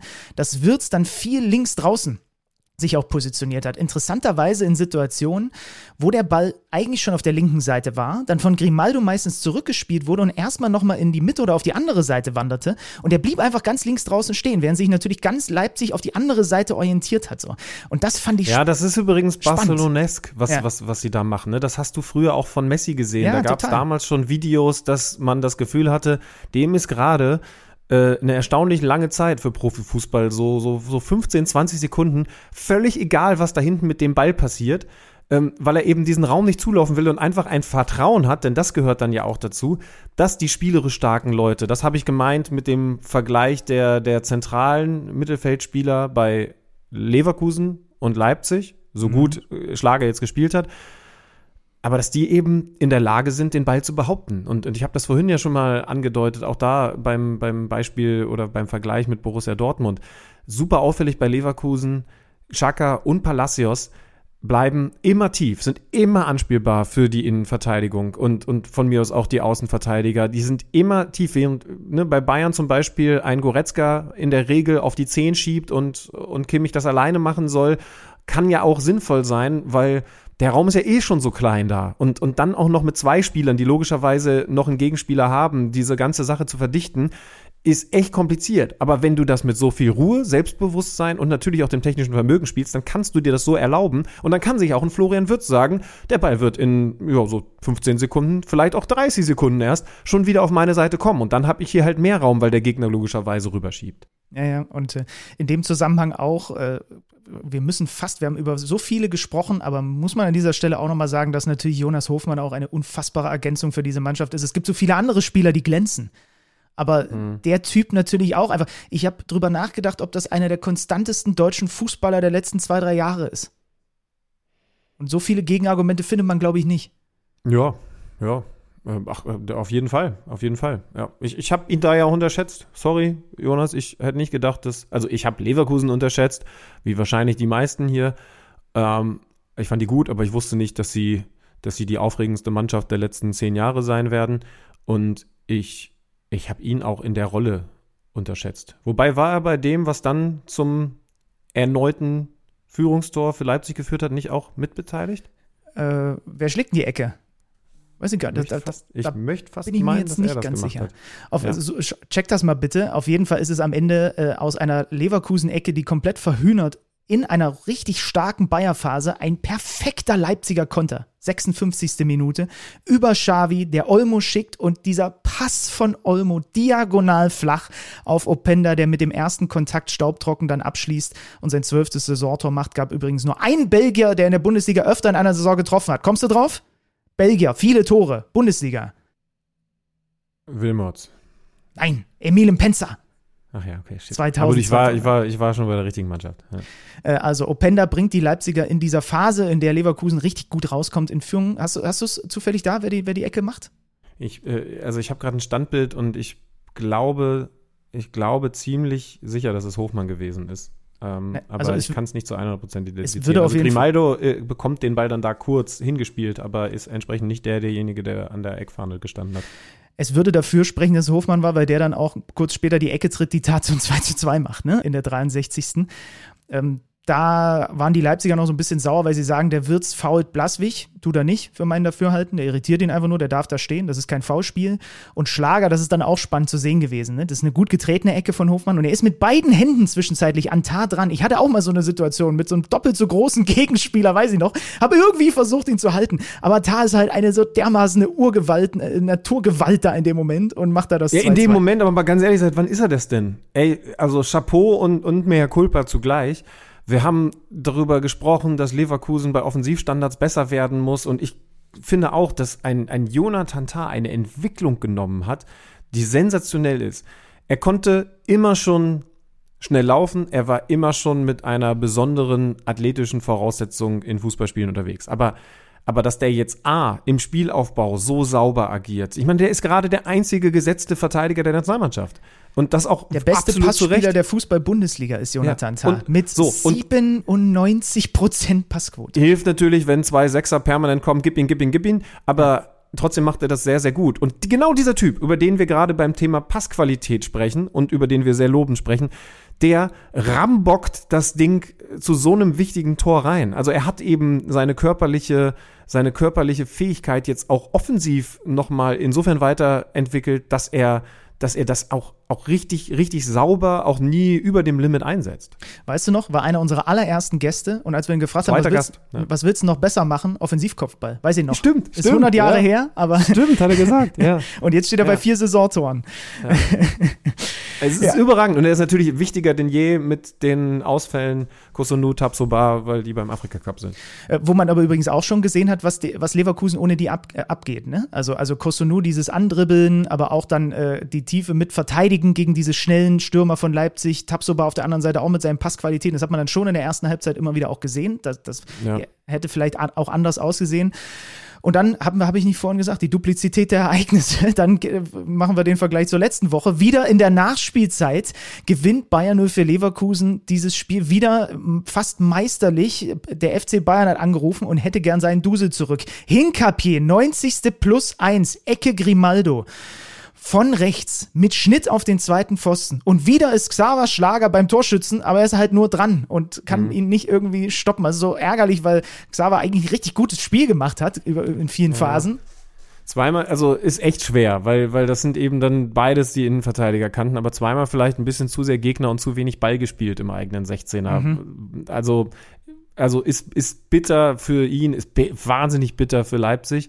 Die verlieren dieses Spiel dadurch. Hinkapier äh, muss man ja dann auch sagen, das ist der Typ, der jetzt als Ergänzung für Tabsoba Kosunu natürlich auch wahnsinnig gefragt ist.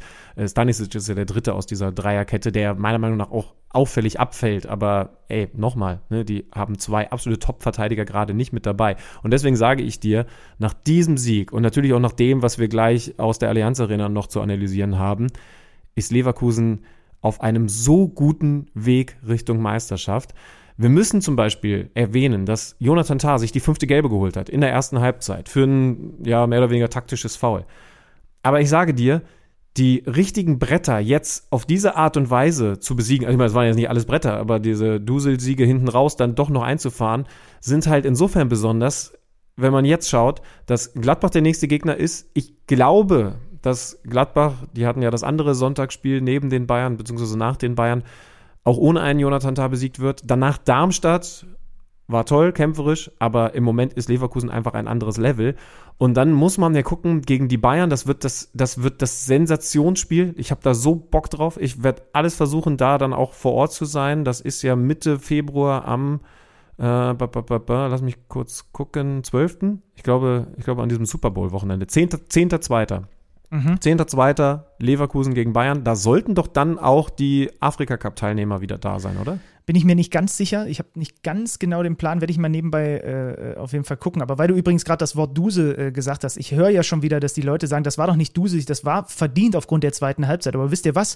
Als ihr früher bei den Bayern über Duse geredet habt, war es auch meistens verdient. Und ihr habt euch trotzdem, Ja, habt trotzdem von einem Duse Völlig geredet. richtig. Ne? Völlig richtig. Übrigens, äh, wir haben ein paar Sachen jetzt noch ausgelassen, dass man in der ersten Halbzeit auch darüber sprechen könnte, dass Frimpong eventuell gegen Openda faul spielt in der 25. Minute. Also eine, eine, ganze, eine ganze Menge. Ähm, es war viel los, war ein geiles Spiel. Und, und dann gibt's auch viele Aktionen, über die man diskutieren kann. Dass es dann ausgerechnet wieder zwei Standardsituationen sind, die die Tore für Leverkusen machen, das zeigt doch einfach nur noch mal, wie breit gut diese Mannschaft fußballerisch aufgestellt ist, weil die meisten Tore machen sie ganz anders, nämlich über toll rauskombiniert oder schnell umgeschaltet wie in den letzten Jahren. Aber jetzt machen sie in so einem Spitzenspiel zwei Eckentore.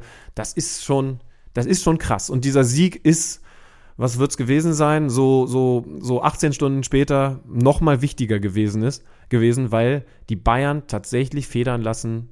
Sie verlieren 0 zu 1 gegen Werder Bremen im eigenen Stadion. Ich habe noch rausgesucht, also das Halbfinale im Afrika Cup ähm, wäre am 7.2. und dann Spiel um Platz 3, 10. und Finale 11. Also das heißt, da kommt es jetzt drauf an, Kosunu, Elfenbeinküste, Tapsoba, Burkina Faso, äh, wie, die, äh, wie die denn so positioniert sind. Ich gucke hier gerade äh, eben mal nach. ähm, und sehe, dass Burkina Faso äh, in seiner Gruppe äh, punktgleich mit dem ersten auf Platz 2 positioniert ist. Und wo haben wir denn die Elfenbeinküste? Die sind, äh, haben einen Sieg, eine Niederlage in der Gruppe mit Äquatorial, Äquatorialguinea und äh, Nigeria. Also das könnte, es könnte fast eine Punktlandung werden. Lass uns, lass uns mal beim, beim Kicker anrufen in den nächsten ein, zwei Wochen und uns da nochmal Ja. Einschätzungen zum Afrika Cup holen, weil der, weil der Kicker ja dieses, dieses Turnier, das in Europa maximal so mit einem halben Auge verfolgt wird, intensiver begleitet und dann können wir uns, also nicht nur was die beiden Leverkusener angeht, nochmal intensive Eindrücke holen.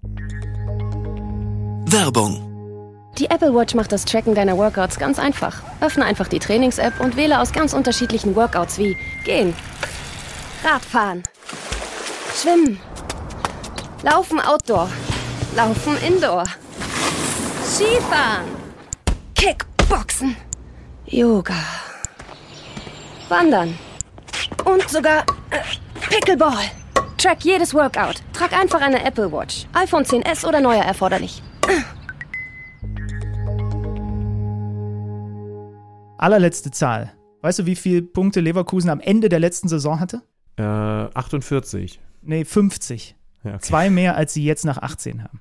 Ja, Das nur noch haben sie mal nämlich kurz. 48 und stehen mit sieben Punkten vor den Bayern, weil, ja, die noch ein Nachholspiel am Mittwoch haben gegen Union Berlin, vor allen Dingen aber eben, ich habe es gerade gesagt, gegen Werder Bremen verlieren. Werder setzt auf Schnelligkeit in der Aufstellung. Man muss ja überlegen, ne, die spielen vorne mit Njima und Voltemade zwei Stürmer, die in der vergangenen Saison in der dritten Liga gespielt haben. Die sind jetzt in der Allianz Arena unterwegs und beide, vor allen Dingen aber Njinma, machen ihren Job richtig, richtig gut. Klar, Njinma vor allen Dingen über die Schnelligkeit aufgestellt, das war seine Aufgabe, aber er hat eben, also wenn du in 90 Minuten dann ab und zu mal steil geschickt wirst, zweimal äh, kommst du an den Ball, fünfmal nicht, dann machst du so mittelmäßige Spiele. Aber er hat eben auch regelmäßig Bälle festgemacht, indem er aus so einer Befreiungsaktion nochmal Raum gefunden hat und so. Und das ist gegen Bayern so, so wichtig. Ähm, und ganz ehrlich, ähm, die Bayern gehen in diese Partie und man merkt früh, Thomas Müller hat es nach dem Spiel angesprochen, ich glaube, du hast sogar, du hast sogar Töne rausgesucht, ne?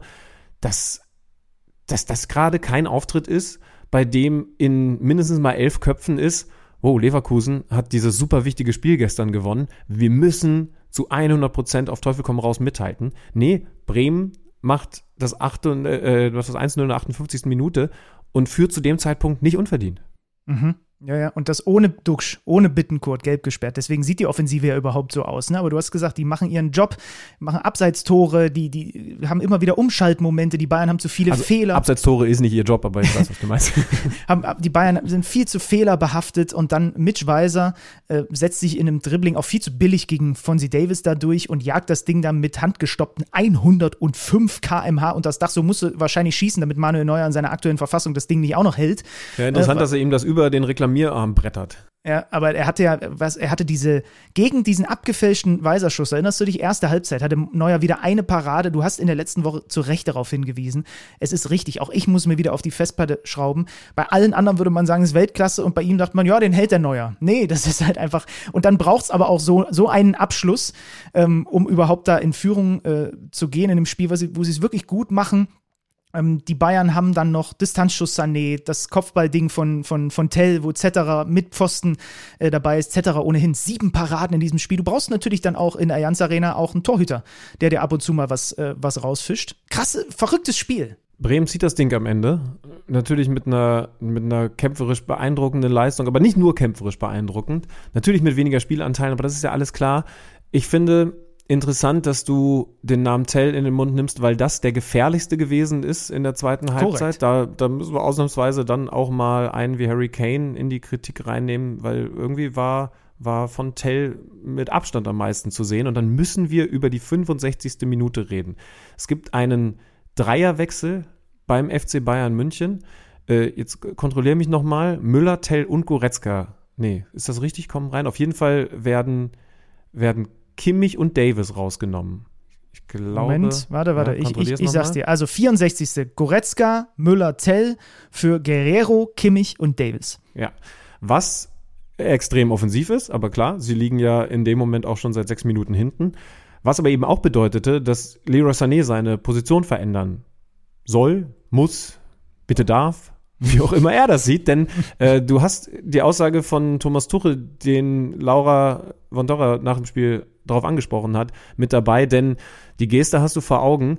Er winkt ab, er, was auch immer, ist unzufrieden und macht das sehr, sehr deutlich, gestikuliert in Richtung Bank, als Thomas Müller ihm die Nachricht überbringt, dass er jetzt so ein bisschen die Joker-Rolle, die lustigerweise ja Julian Nagelsmann auch schon mit ihm in der Nationalmannschaft gespielt hat, für die restlichen Minuten einnehmen soll. Wir hören mal Thomas Tuchel zu diesem Eklat oder nicht, Thomas? Es hängt nicht zu hoch, weil ich ihn kenne und weil ich weiß, dass er immer ein, zwei Minuten braucht, um, um mal äh, Sachen, die ihm nicht hundertprozentig schmecken, äh, zu verdauen. Das kriegen ja Mitspieler auf dem Platz auch mit. Ja, klar. Und das äh, löst ja keine positive Energie dann. Natürlich für die nicht. Natürlich aus. nicht. Wir waren insgesamt heute aber nicht viel positive Energie äh, äh, ausgelöst und äh, wollen wir uns nicht am Leroy an, den- an den zehn Sekunden aufhängen, wo er seinen Unmut äußert. Leroy war mit frustriert, weil er natürlich äh, das anders äh, spielen wollte, auch heute in der ersten Halbzeit. Und es ist Teil der Mannschaft natürlich, aber es ist jetzt nicht das allergrößte Drama. Ich halte mal fest, man kann auch doofe Dinge in weniger Sekunden tun. Aber diese zehn Sekunden, finde ich, darf man trotzdem nicht kleinreden. Dass Thomas Tuchel da jetzt nicht sagt, ja, das ist die größte Scheiße, die er sich da leistet, ist aus, äh, wie soll ich sagen, taktischer Sicht durchaus nachvollziehbar. Ich finde, wir müssen schon drüber reden, weil, äh, also Laura sagt das meiner Meinung nach völlig zu Recht. Das hat ja eine Wirkung. Und, und sie spricht jetzt die Mitspieler an, richtigerweise. Aber du musst ja auch die Fans, die Leute an den, an den Fernsehapparaten mit reinholen. Alter, das ist eine Aktion, die ist bei dem Spielstand und bei dem, was auf dem Spiel stand, richtig bedenklich. Also du sprichst ja hier mit einem Typen, dem wurde mal äh, bei einer Mannschaft äh, gesagt von eigenen Mitspielern, er soll jetzt mal ruhig sein. Also auch jemandem, der doch durchaus, durchaus emotionaler vielleicht mal auf dem Feld unterwegs war. Und trotzdem, ja, am Ende muss man schon sagen, geht das einfach so nicht und muss er sich da im Griff haben, selbst wenn er, selbst wenn er das Gefühl hat, das ist jetzt das Schlimmste, was wir machen können und das Dümmste, was wir machen können. Ich finde das vor allem, das Wort, was es für mich beschreibt, ist, ist so schade, weil der so eine gute Saison spielt und wir mal nicht mehr sprechen über die Körpersprache eigentlich von Sané und dass er nicht nach hinten mitarbeitet und so weiter. Es ist eigentlich die stabilste Saison äh, der letzten Jahre von Leroy Sané. Und jetzt kommen, wirk kommen plötzlich dann wieder bei einem Rückschlag, wo sie, wo sie auch kein gutes Spiel machen, aber als Mannschaft auch insgesamt, der ist also sogar noch einer der Aktivposten mit gewesen. Jetzt fangen wir doch wieder an, über solche Dinge zu reden. Und das ist einfach so unnötig, weil der so gut dieses Jahr spielt.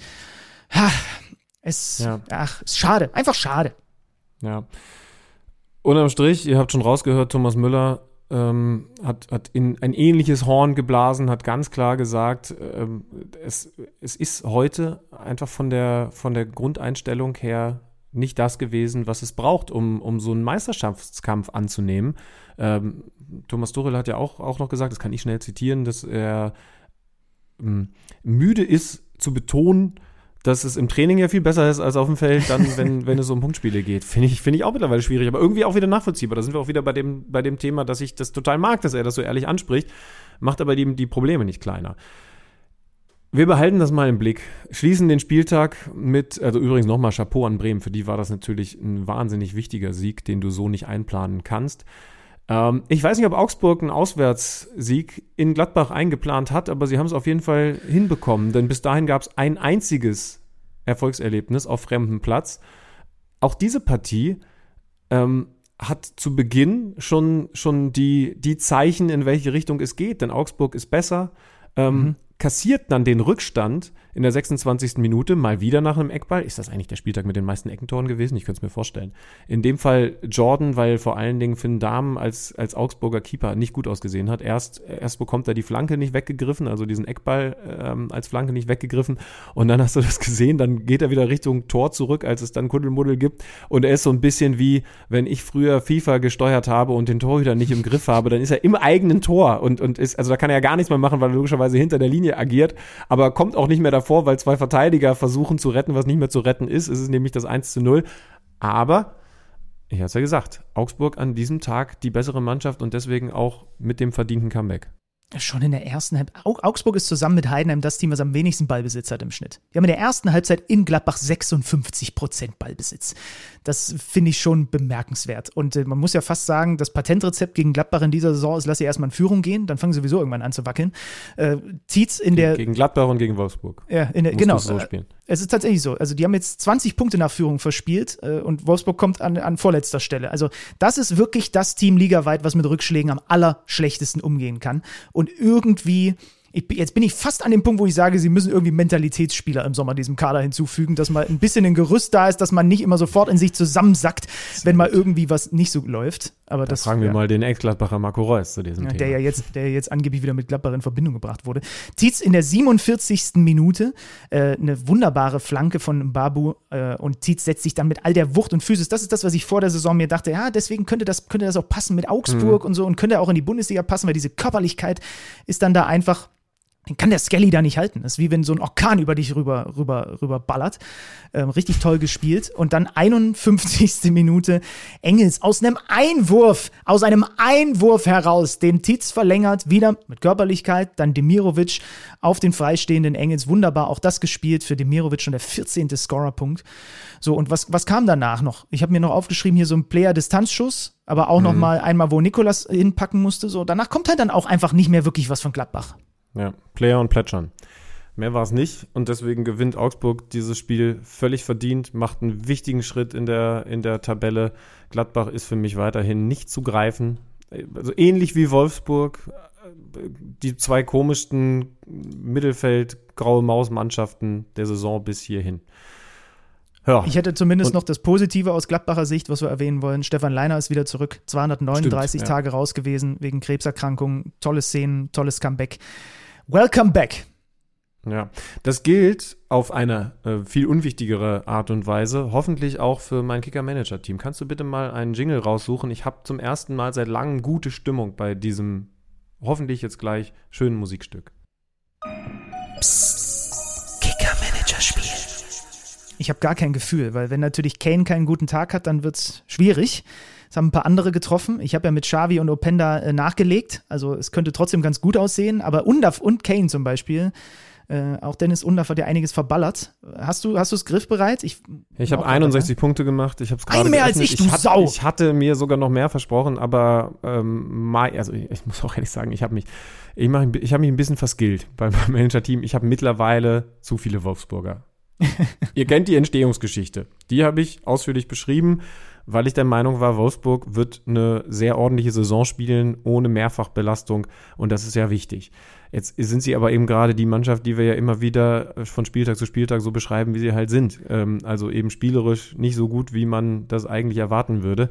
Darum macht ein Meier minus zwei Punkte. Czerny ist gerade wichtig, macht, macht wieder Punkte, zwölf. Wind habe ich mir ja geholt vorne drin, als dummerweise einzigen Neuzugang. Malen 19 Punkte, Olmut 9 Punkte. Also, das ist schon soweit alles ganz gut. Jetzt hat ein Gosens auch dann nicht gespielt, aber sind wir ehrlich, meine, mein Kader ist ein bisschen verskillt. Das könnte, ich bin mal gespannt, ob ich die 61 Punkte nochmal toppe in dieser Saison. Oh, ich habe einen Schlüter gebaut. Ich habe einfach einen Mainzer drin gelassen, die an diesem Spieltag gar nicht gespielt haben. Das ist natürlich und und und Unioner. Das ist natürlich sehr sinnvoll gewesen von mir. Ähm, naja, gut. Also 60 Punkte an diesem Spieltag, sogar von Alex Schlüter geschlagen. Aber ich brauche halt Kane. Ohne Kane und Under wird das nichts. Schönmann, zum Abschluss dieses Podcasts ähm, werden wir nochmal ernst. Wir waren schon ein paar Mal ernst in diesem Podcast, jetzt werden wir es nochmal. Wir können ja da ganz offen und ehrlich mit umgehen. Wir haben überlegt, nachdem wir letzte Woche schon sprechen mussten, leider über Franz Beckenbauer, müssen wir jetzt über eine andere Fußballpersönlichkeit nochmal sprechen, aus dem gleichen Grund. Völlig überraschend verstorben, mit 43 Jahren, Kai Bernstein, der Präsident der Hertha hinterlässt eine Frau, hinterlässt ein kleines Kind. Ich habe viele Nachrufe gelesen. Ich hatte bei einigen davon wirklich Gänsehaut. Und dann haben wir überlegt, wie geht man, wie geht man damit um? Ich weiß nicht, ob du die Szenen von gestern alle so gesehen hast. Dieser Trauermarsch, die Choreo, ähm, die Schweigeminute, das war alles auf verschiedenste Art und Weise sehr beeindruckend. Vor allem dieses Bild von seinem Platz auf der Tribüne mit der Trainingsjacke und dem Megafon. Und dann haben wir uns gedacht, wir müssen dazu nichts sagen, weil wir kannten den nicht wirklich, aber es gibt jemanden, den wir sehr gut kennen, der gestern was sagen musste in einer sehr äh, für ihn auch schwierigen Situation. Es war mein allererster Chef, Hertha Stadionsprecher Fabian von Wachsmann. Der hat gestern die, ja, die Abschiedsrede, wenn man so möchte, im Olympiastadion gehalten. Und ähm, ich würde sagen, das hören wir uns jetzt und damit verabschieden wir uns auch, ne? Ja, genau. Ich sag, ich sag schon mal, schon mal Tschüss. Äh, Fabian von Wachsmann, äh, toller Typ, auch mein erster Chef gewesen in diesem Laden, in dem wir beide uns kennengelernt haben, der da definitiv keinen einfachen Job gemacht hat, aber ich glaube, ihr werdet raushören, den Ton, den Ton besonders trifft Macht's gut, bis nächste Woche. Bis dann. Liebe Herr Tanerinnen und Herr Taner, liebe Fans von Fortuna Düsseldorf, bitte erhebt euch jetzt in Gedenken an Kai Bernstein, unseren Präsidenten, der völlig unerwartet und viel zu früh im Alter von nur 43 Jahren gestorben ist. Lieber Kai, es bricht uns das Herz. Die Lücke, die du hinterlässt, als Mensch, als Vater, als Ehemann, als Sohn, als Freund, als Herr Taner und natürlich als unser Präsident wird nicht zu schließen sein. Mit deiner unvergleichlichen positiven Energie hast du unserem Verein seine wahre Identität zurückgegeben. Du hast vereint, statt zu spalten. Du hast uns daran erinnert, warum wir unseren Club lieben. So warst du ein Präsident für alle Hertanerinnen und Hertaner. Nahbar und leidenschaftlich, mit Demut und blau-weißem Herzblut. Du hast uns einen Berliner Weg in die Zukunft gezeigt, an den wir alle glauben und den wir nun ohne dich weitergehen müssen. Wir werden unsere Gemeinschaft pflegen und stärken, diesen Weg, deine Vision gemeinsam fortführen. Für dich, für Hertha BSC.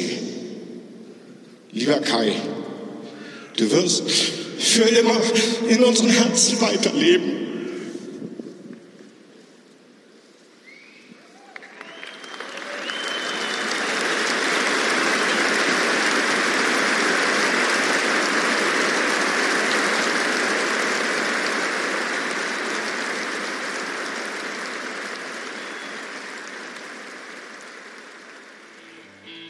Kicker meets the Zone, der Fußball-Podcast. Präsentiert von Tipico Sportwetten mit Alex Schlüter und Benny Zander.